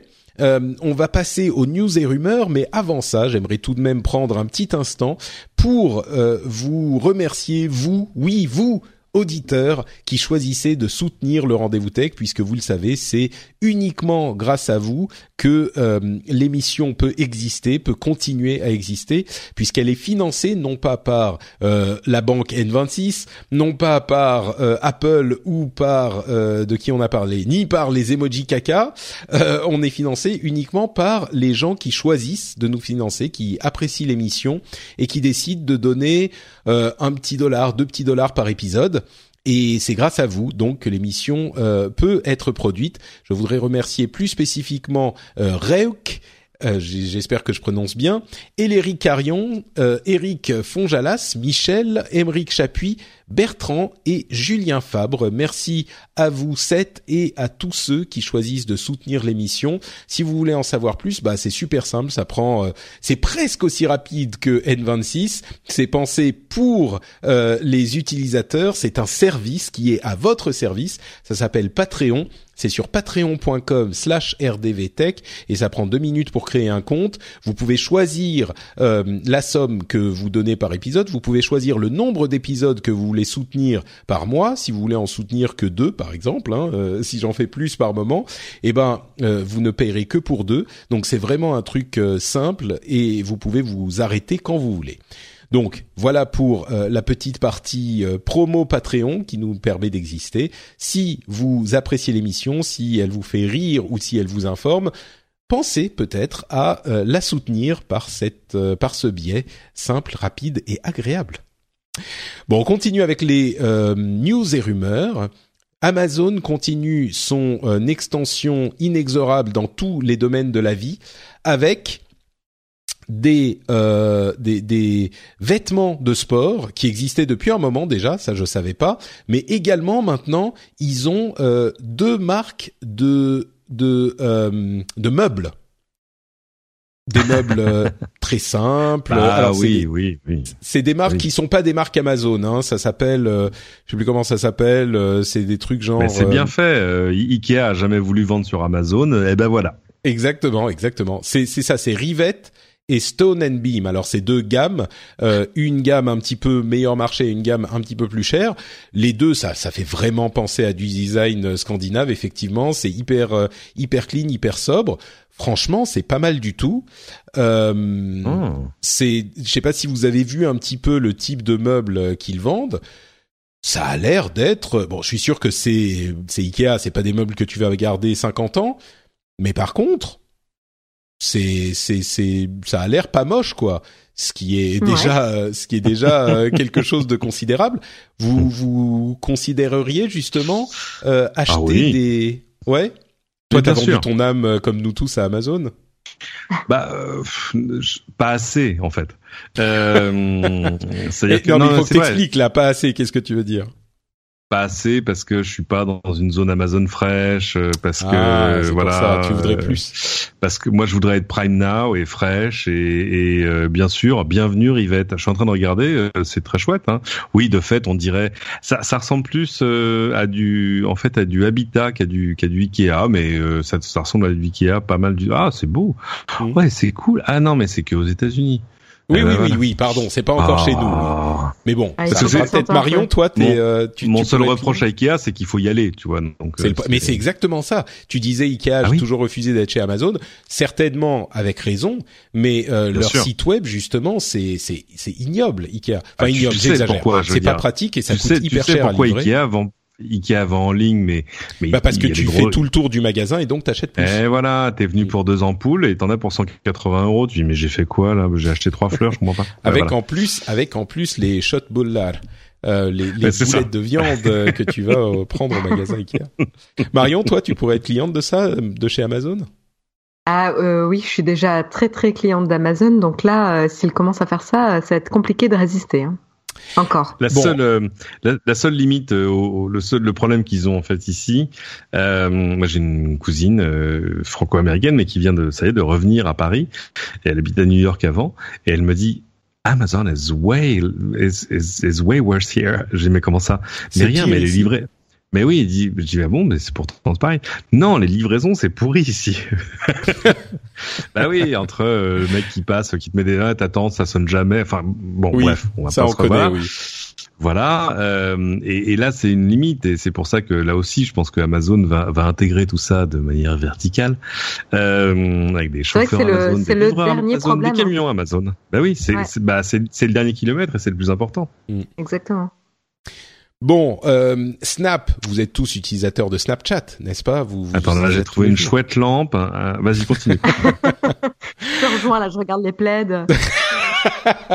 le, canapé d'angle bleu, il est bien, il, il irait bien chez bon, moi. je les ai perdus. Heureusement que c'est pas c'est pas disponible en France. Vas-y Patrick, vas-y, vas-y. Donc ah Evan bah Spiegel, le président de Snap, donc euh, euh, la société qui développe Snapchat, a déclaré qu'ils allaient euh, changer le design de Snap. C'est intéressant parce que de Snapchat, pardon, c'est intéressant parce que on dit depuis bien longtemps que Snapchat a un design et une interface absolument imbitable, incompréhensible à dessein parce qu'ils disent c'est euh, difficile à comprendre pour les adultes et du coup les euh, ça reste un petit peu exclusif aux euh, plus jeunes, aux adolescents et aux jeunes qui l'utilisent. Et donc ça reste cool pour eux. Eh bien, je pense qu'ils ont atteint les limites de croissance de Snapchat et d'ailleurs les résultats récents étaient assez mauvais. Et donc ils ont déclaré qu'ils allaient travailler à un une refonte du design parce que il était trop compliqué. Donc c'est marrant de les voir admettre que leur design était trop compliqué et de se dire qu'ils vont le changer. On a des rumeurs qui disent que ça va arriver très vite, donc je pense qu'ils travaillaient dessus depuis un bon moment. Ça arriverait le 4 décembre euh, avec quand même des, des, des des comment dire des éléments d'interface qu'on retrouverait bien sûr de l'ancien Snapchat, mais qui seraient qui seraient simplifiés. Euh, et du coup, bah, je me tourne vers la spécialiste de l'interface. Ah oui. Euh, Ils avaient déjà admis hein, que, que c'était compliqué à utiliser puisqu'ils avaient publié un, petit manuel d'utilisation hein, lorsqu'ils ils voulaient euh, rentrer en bourse. Ah oui, d'accord, j'avais même pas vu ça passer. Et ouais, c'était génial quand même à l'époque. Euh, ils avaient euh, quand même diffusé un petit manuel d'utilisation de Snapchat. Tellement c'était incompréhensible. Pour, pour, les éventuels investisseurs qui auraient voulu mettre de l'argent et qui voulaient comprendre le produit, c'est marrant ça.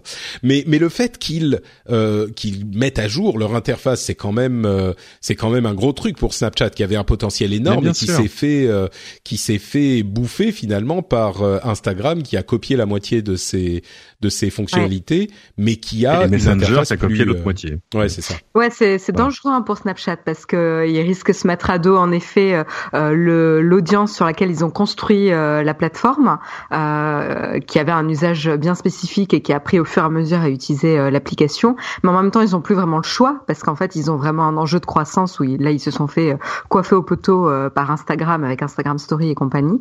Ils ont ils ont pas le choix en fait. Il hmm. faut qu'ils s'ouvrent au grand ouais, public. C'est un peu ça. Ouais. Et c'est pas le grand public. On va dire les choses. Ils vont s'ouvrir à des gens comme Patrick, comme moi, comme nos amis. Ils vont s'ouvrir aux vieux. voilà. Euh, c'est aux gens qui ont plus de 22 ans et qui tout à coup regardent Snapchat comme comme un canard regarderait une fourchette en disant ça a l'air bien, mais je, moi je n'y arrive pas. Euh, mais mais c'est vrai. Il y a, moi ça, ça me le seul parallèle que j'ai en tête, ça me rappelle l'histoire du New Coke. Tu te souviens l'histoire de Coca dans les années 80 Oui, bien sûr. Talonné par Pepsi qui dit on va changer la formule, on va faire un New Coke qui va être génial. Tout le monde a dit non, si tu touches, t'es mort. Et ils ont été obligés de le remballer. Donc peut-être qu'à un moment il y aura juste un truc dans les paramètres de Snapchat en disant est-ce que vous voulez l'interface, je sais pas comment ils l'appelleront, vintage ou, euh, ou mm. insider ou etc. Et, euh, et, le reste du monde pourra utiliser un Snapchat utilisable. Mais est-ce que c'est pour ça qu'on va se départir euh, de Messenger et du reste? C'est pas gagné. C'est pas parce que c'est plus facile à utiliser qu'on va y aller. Euh, c'est compliqué bah, parce que, que maintenant il y a pas que l'interface, exactement. C'est c'est pas que l'interface, c'est aussi euh, les codes et puis c'est surtout la communauté que tu t'es créé dedans. Donc, euh, vous voyez, des fois je reçois des bah. messages sur Snapchat, c'est drôle, de confrères, de trucs comme ça. Et je leur dis pourquoi tu m'écris là oh, T'es vieux, je suis vieux. Enfin, je veux dire, c'est pas, pas la peine de faire semblant. Euh, oui, c'est ça. Ouais. Bah, je pense que c'est pas parce qu'ils vont changer l'interface que les gens vont y aller. Mais je pense que ce qui est sûr et ce qu'on a vu ces derniers mois et ces dernières années, c'est que s'ils changent pas l'interface, les gens n'iront pas. Enfin, les vieux bah, comme ils ont, nous, ils, ont, besoin, de ils ont besoin de plus de monde, donc euh... ils ont ils ont besoin de changer quelque chose. C'est-à-dire que mm. on, ils, pensaient qu'ils allaient révolutionner le, révolutionner le, monde moderne avec les spectacles. Et ils, ils en oui, enfin ça, il y avait que qui, il y avait que Ivan ah Spiegel qui croyait. Mais... Les, ventes événementielles, les distributeurs posés au milieu d'un champ, etc. Euh, et euh, en réalité, il, en, il, il, leur en reste 40 millions de dollars sur les bras. Ils savent pas quoi en faire. Euh, donc ça, c'est à ce moment-là, ils disaient non, non, mais nous, euh, tout ça, c'est euh, bon euh, nous on va devenir une société de, hardware, etc. Bon, je pense que là, ce, ce discours-là est un peu. oui, oui, non, mais on en a parlé, je crois, il y a, il y a euh, deux semaines. Ils sont, ils sont forcés de changer quelque chose, donc de fait, l'interface c'est le truc le plus visible. Euh, mais oui, oui, de fait, ils sont forcés de réagir. Alors, c'est encore des problèmes de riches, mais mais il y a un peu, il y a un peu le feu à la maison. Mais c'est un peu compliqué parce que ça veut dire qu'ils vont devoir convaincre des utilisateurs comme vous et moi euh, qui n'y comprenons rien et qui avons déjà essayé d'utiliser Snapchat. On sait que c'est pas pour nous, on sait que ça s'adresse pas forcément à nous, on a déjà perdu du temps à essayer de l'utiliser et on va devoir réessayer. Il faut nous convaincre de retenter l'expérience sur Snapchat. Je dirais que c'est pas impossible parce qu'il y a quand même des gens qui l'utilisent. ils ont un buzz quand même. Ils sont pas, c'est pas non plus Google Plus, tu vois. Donc je me dirais le, jour, une petite hop, petite béquille au passage, euh, le jour où la nouvelle interface arrive, donc euh, visiblement dans trois semaines, euh, moi j'irai y rejeter un coup d'œil parce qu'on en parle tellement. oui, mais toi t'es fan de tech. Oui, oui, non, c'est sûr, c'est sûr. On est d'accord. Je suis pas sûr que tout le monde retente l'expérience, hmm. surtout après s'être senti aussi vieux en essayant d'utiliser. Ouais, t'as pas tort. Bon, bah on verra. Bon courage à Snap en tout cas. Euh, il y a quelques petits trucs que euh, euh, Google est en train de faire et Microsoft d'ailleurs. ils ont, ils sont en train de développer un truc qui s'appelle FastPair, qui est un appairage rapide Bluetooth, qui me fait penser un petit peu à ce qu'a fait Apple avec ses AirPods, et un concurrent de AirDrop qui est qui inclut un, euh, gestionnaire de fichiers euh, et une euh, un, un, transmetteur de fichiers rapide pour Android bien sûr. Ça s'appelle ça s'appelle comment? Qu'est-ce que oui Files Go c'est ça. Et il y a Microsoft qui est aussi en train de développer un truc comme AirDrop qui s'appelle enfin c'est pour c'est pour Windows 10 ça s'appelle Nearshare mais alors, qu'est-ce qui se passe? C'est le monde à l'envers. Les gens copient Apple, euh, Google copie Apple et Microsoft. Bon, Microsoft, ils ont ils ont l'habitude. Mais euh, mais est-ce que ça voudrait dire entre ça, le fait que Google se met à, à, développer, enfin à construire très sérieusement ou à concevoir en tout cas très sérieusement du matériel et des téléphones? On a l'habitude qu'Apple aussi qu'on copie euh, Android, mais oui, pardon, Marion? Sauf que pour Android, euh, la petite fonctionnalité là, euh, Files Go, euh, c'est ouvert pour tous les smartphones. Hein, c'est pas que Android. Oui, bah comme d'habitude, Google ils font des trucs pour tout le monde. Enfin, tous les Donc, est-ce que ça serait copier Apple et faire mieux? Ah, la grande question. ouais, effectivement. c'est, disons que je pose la question avec un tout petit peu de malice, mais en même ah. temps, mais Enfin, Cédric, est-ce que tu, tu m'accuserais de quelque chose? Euh, Non, mais c'est juste euh, une une euh, une manière de dire que depuis longtemps Apple a l'habitude de prendre les trucs qui marchent ailleurs et de les adapter à leur sauce. J'ai l'impression que c'est nouveau dans l'ADN de Google. Euh, ils avaient un petit peu la l'habitude, enfin dans le domaine du, du mobile en tout cas, de dire nous on sait comment ça marche. Et nous, on va faire les trucs au-delà de l'interface qui a clairement été reprise de l'iPhone. Euh, au, début, les projets Android étaient très différents, mais euh, depuis, ils ont quand même l'habitude de développer les trucs à leur sauce. Et là, depuis peut-être, je sais pas, 6, 12, 18 mois, j'ai l'impression que eux aussi se disent, bon, les téléphones arrivent tous à, maturité. Euh, on a besoin de euh, s'inspirer des choses qui marchent chez les autres aussi. J'ai l'impression que c'est une attitude nouvelle. Peut-être que c'est pas le cas, mais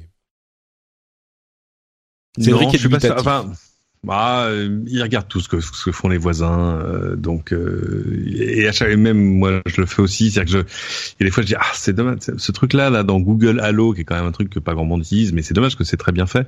Euh, je serais content de l'avoir dans FaceTime, enfin tu vois des, des choses de ce genre. Hmm. Euh, mais c'est pas, enfin la, la, copie est rarement une, une bonne idée, sauf quand elle est purement stratégique. regarde ce que oui ce que Facebook fait à Snapchat. Ouais.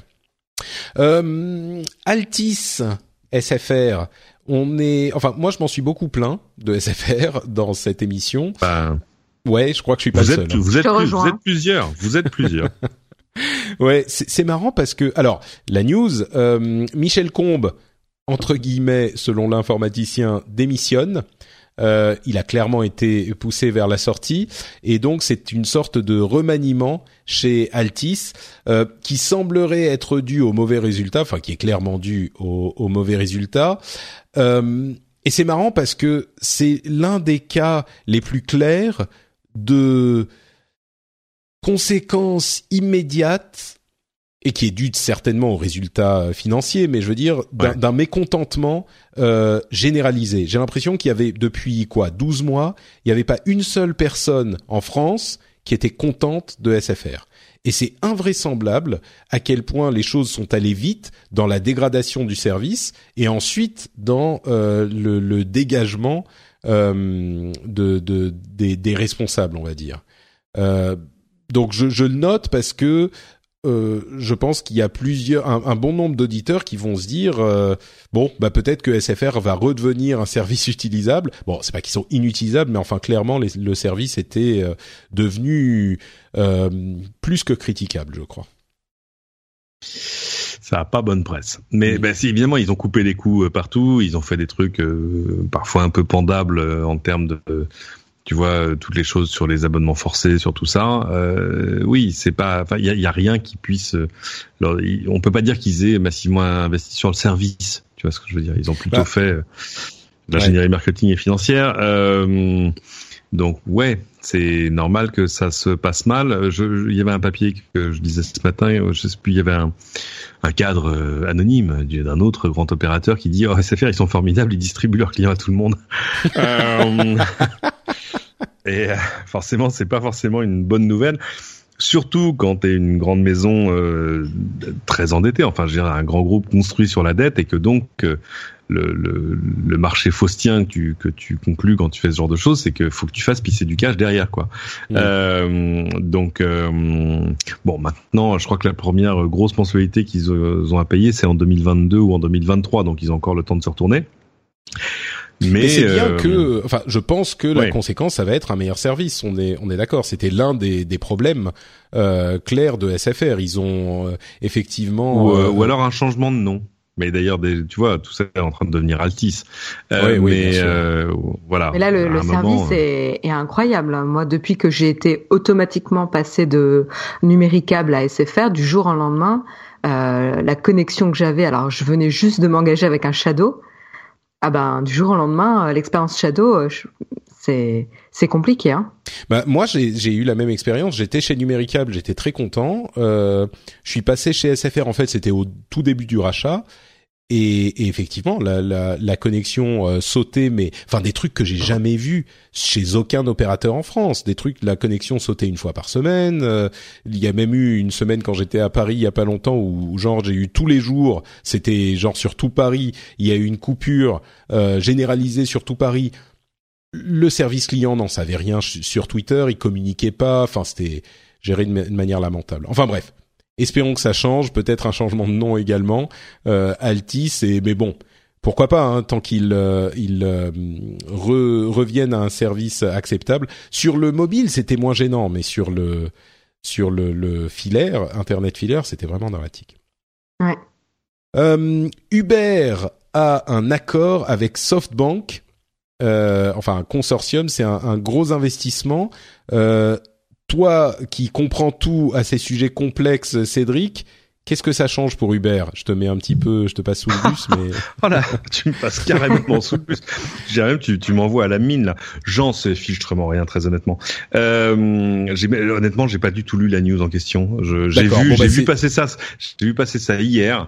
Euh, tu sais, je sais pas à combien de rounds de financement ils sont, donc j'ai arrêté de compter. Mais euh, je vois rien qui change à quoi que ce soit dans le dans le business d'Uber, quoi. Moi, la seule chose que je vois, c'est que si ça leur fait un, investissement euh, supplémentaire, euh, enfin déjà ils ont une, une valeur euh, estimée de 70 milliards ce qui est enfin assez invraisemblable et ça leur met un petit peu d'argent en plus pour mener à bien les changements que veut faire euh, le nouveau président, nouveau patron, euh, le nouveau patron Dara, euh, je me souviens plus de son nom. Fordestani, un truc comme ça, oui. voilà, un truc comme ça. et surtout, ils ont réussi à trouver un accord entre Kalanick, qui est toujours au bord, l'ancien président, Khosrow, Khosrow Shahi. Voilà, Dara voilà. Shahi. ils ont réussi à trouver un accord. Il y a une sorte d'apaisement au board. Donc, euh, c'était les vous, vous souvenez des disputes entre Kalanick et Benchmark Capital, euh, l'un des investisseurs. Bon, visiblement, ça serait en train de se calmer et donc Uber pourrait euh, continuer son retour, enfin son invention d'un nouvel Uber qui serait sympathique et un petit peu plus respectueux, on va dire.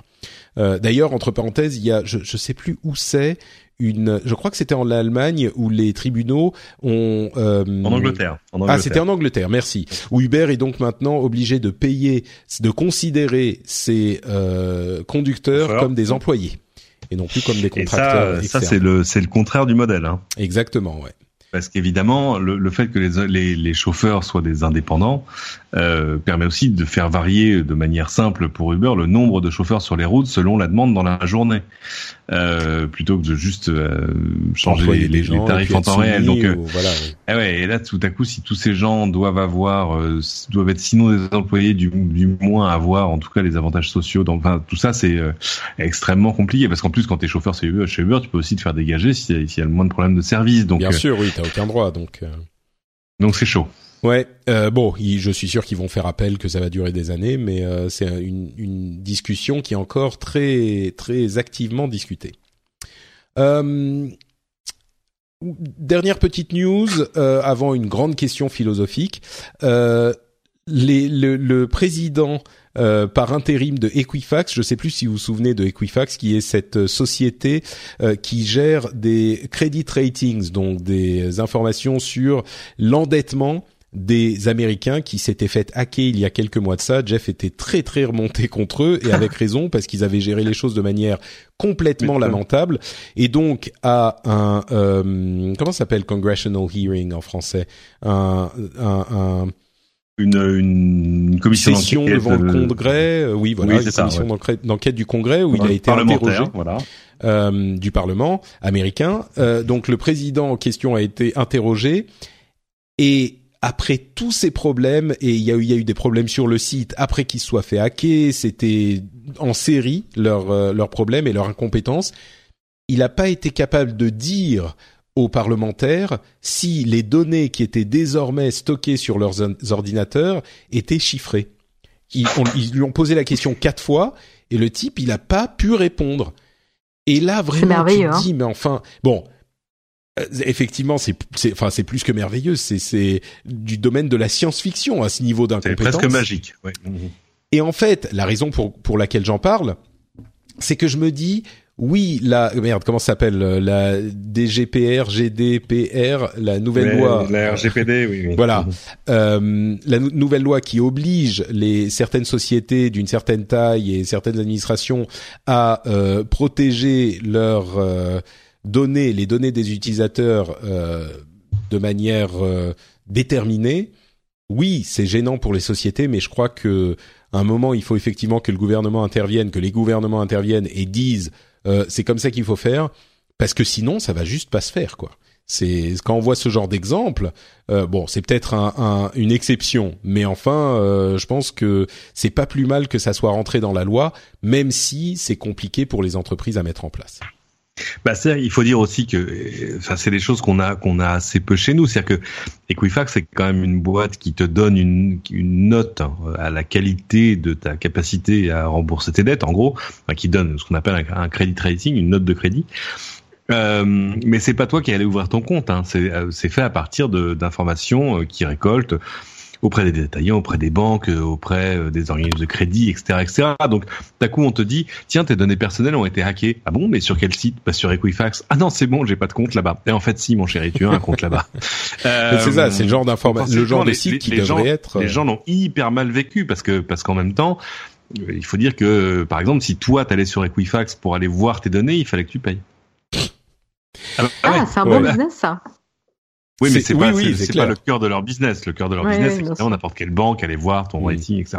Mais, euh, mais donc tu vas te dire, euh, au fait, tu ne savais pas que tes données étaient là. Bah oui, mais elles ont été hackées maintenant. Bah c'est, t'as perdu deux fois. Et, surtout, euh, quatre mois après, le président qui est là pour remplacer l'autre président qui était visiblement incompétent ne sait pas. Alors ça se trouve, enfin j'imagine ils ont revu leurs euh, leurs données, j'imagine qu'ils ont chiffré leurs données, mais c'est juste que le type il savait pas. C'est genre à quoi tu t'intéresses quoi? C'est il, était dans le, il a pas compris les problèmes. Il a juste dit bon, les informaticiens faites les trucs bien maintenant. Hein, euh, attention, il a pas, enfin bref, bon. Euh, voilà pour la petite news sur Equifax. et c'est mine de rien.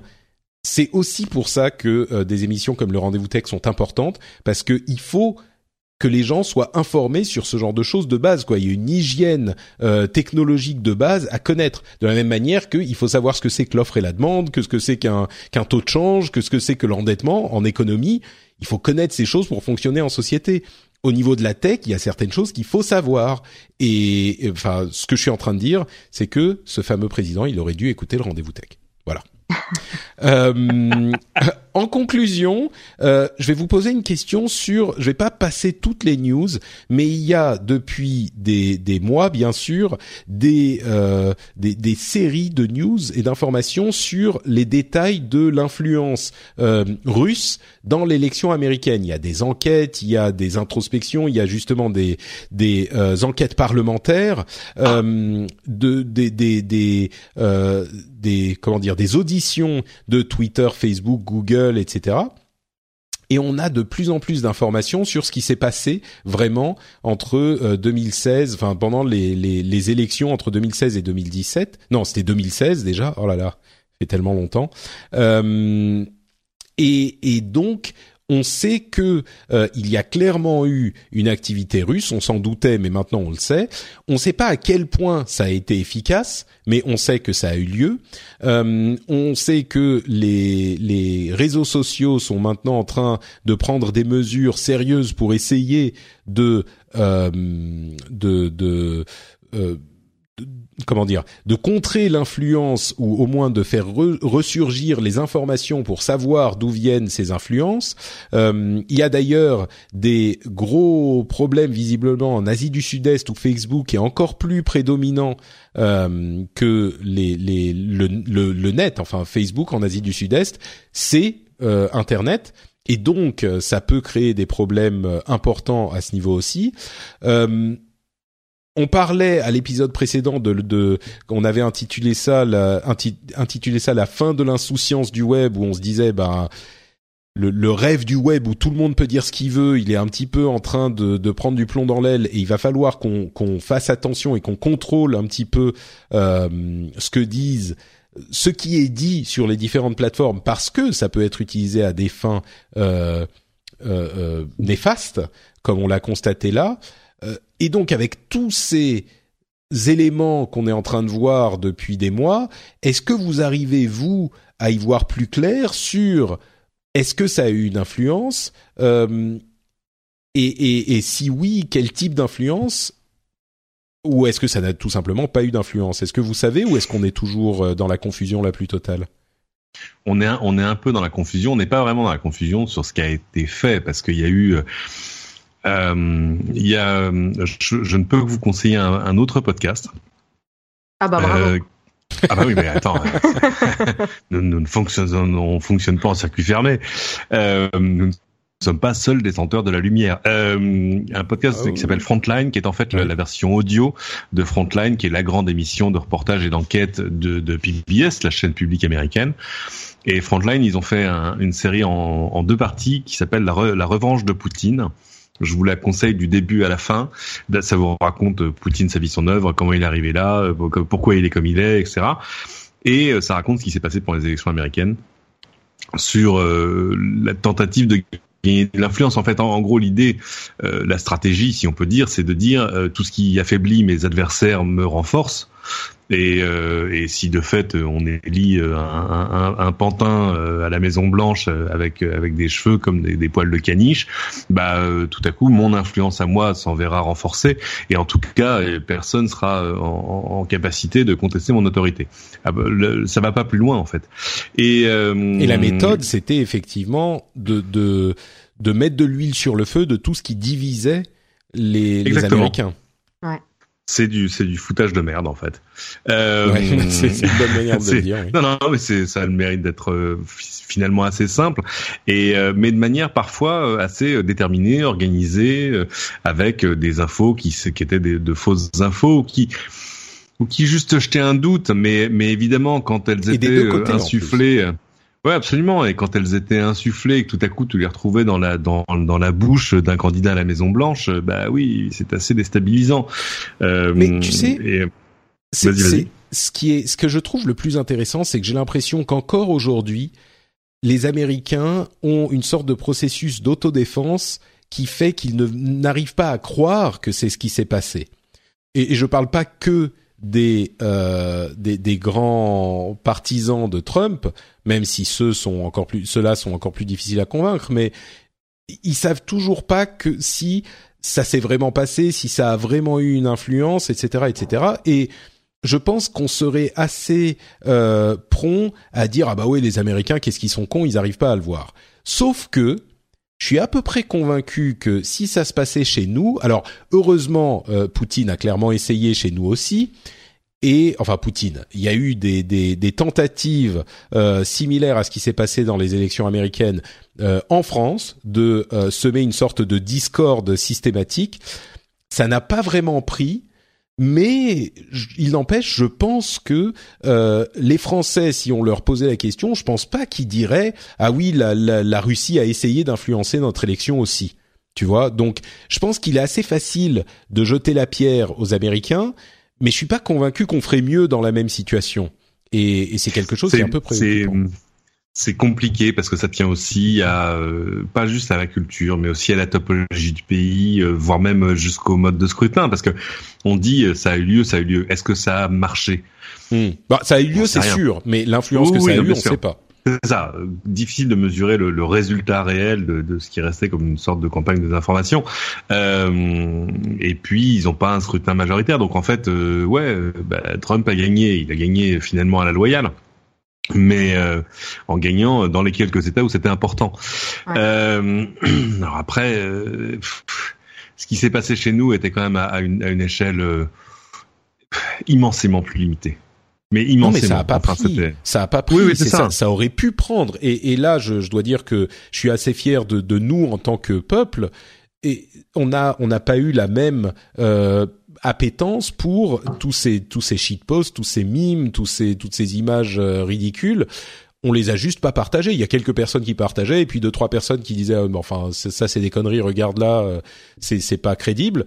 Et donc ça mourait tout seul, ça a pas eu cette oui, dimension ça a pas eu la même ampleur, ouais. Hmm. Tout à fait. Mais mais ils ont tenté, ils ont vraiment tenté. Et Breitbart a essayé de sortir Breitbart le, le le, journal américain de d'extrême droite, on va dire, même si c'est plus compliqué que ça, a essayé de tenter une édition en France et, et tout ça n'a pas pris.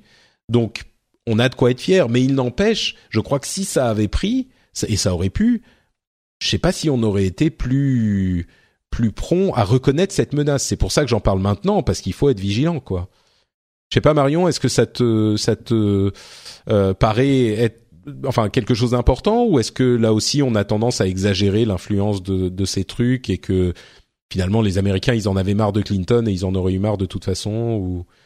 Bah non mais je pense que tu as raison enfin on, réalise pas forcément euh, la compréhension euh, du système euh, que les Russes peuvent avoir et comment ils ont pu détourner certains outils et certaines plateformes qu'on utilise au quotidien à nos dépens en fait.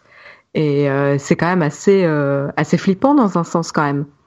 il faut bien, il faut bien le reconnaître. Et on on n'en parle pas tant que ça au quotidien en fait mmh. de ce pays qui est assez loin, assez fermé, assez cloisonné. Euh, on en parle peut-être pas suffisamment et on s'y intéresse peut-être pas suffisamment. Donc du coup, je vais quand même aller euh, voir euh, ou écouter le, podcast que tu as mentionné, Cédric, parce que ça m'intéresse moi particulièrement. Frontline, donc, c'est bien ça. Hein? C'est bien Absolument. Ouais. Bah, si tu vas sur YouTube et que tu tapes Frontline, Putin's Revenge, tu le trouveras en vidéo aussi. Ça marche. Très bien. Il faut que je fasse un épisode du Phileas Club sur la Russie. Ça fait longtemps que je veux le faire. Ah ouais. Vachement intéressant. Ouais. Ah oui. Il y a de quoi euh, parler. Bah oui, c'est ça. et, ce qu'on a souvent, hein. c'est la, c'est la, la, la vision extérieure. Et pour avoir fréquenté un tout petit peu de l'intérieur, ils ont évidemment une vision très différente et, euh, et ça serait quelque chose qui serait intéressant à, à explorer. Si vous avez un ami russe euh, euh, qui parle bien anglais et qui est euh, à l'aise en podcast, euh, envoyez-moi un, un, petit message sur contact at frenchspin.com. contact at frenchspin.com. Je, je serais ravi de. Ah, j'ai quelqu'un pour toi. Ah oui? J'ai des amis, j'ai des amis ukrainiens, donc ça va pas. Le ah non, c'est pas du tout la même chose. Attention. Ah mais moi, Marion, il est polonais, du coup, si mais il parle, euh, il parle russe et il va souvent là-bas et, euh, il, connaît il, connaît la, bien, la culture. Ouais. D'accord. Et en plus polonais, tiens, ça une, c'est une vision intéressante de la chose. bon bah très bien. Je prendrai, je prendrai le, le, le nom. Merci. Et c'est sur ces considérations qu'on arrive à la fin de notre émission. Euh, J'aimerais vous remercier évidemment très chaleureusement de votre participation.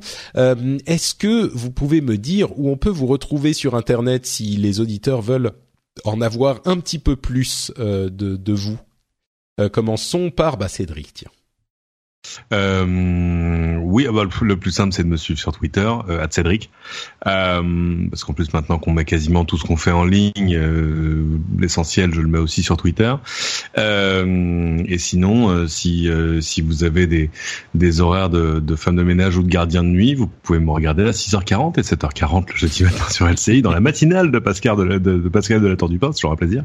Et, d'autres jours quand quand l'actualité le le nécessite bien évidemment. Magnifique, merci beaucoup Cédric. Et bien sûr, les liens seront, euh, les liens de Twitter seront dans les notes de l'émission. Ils le seront aussi pour Marion, qui elle aussi peut nous dire où on peut la retrouver.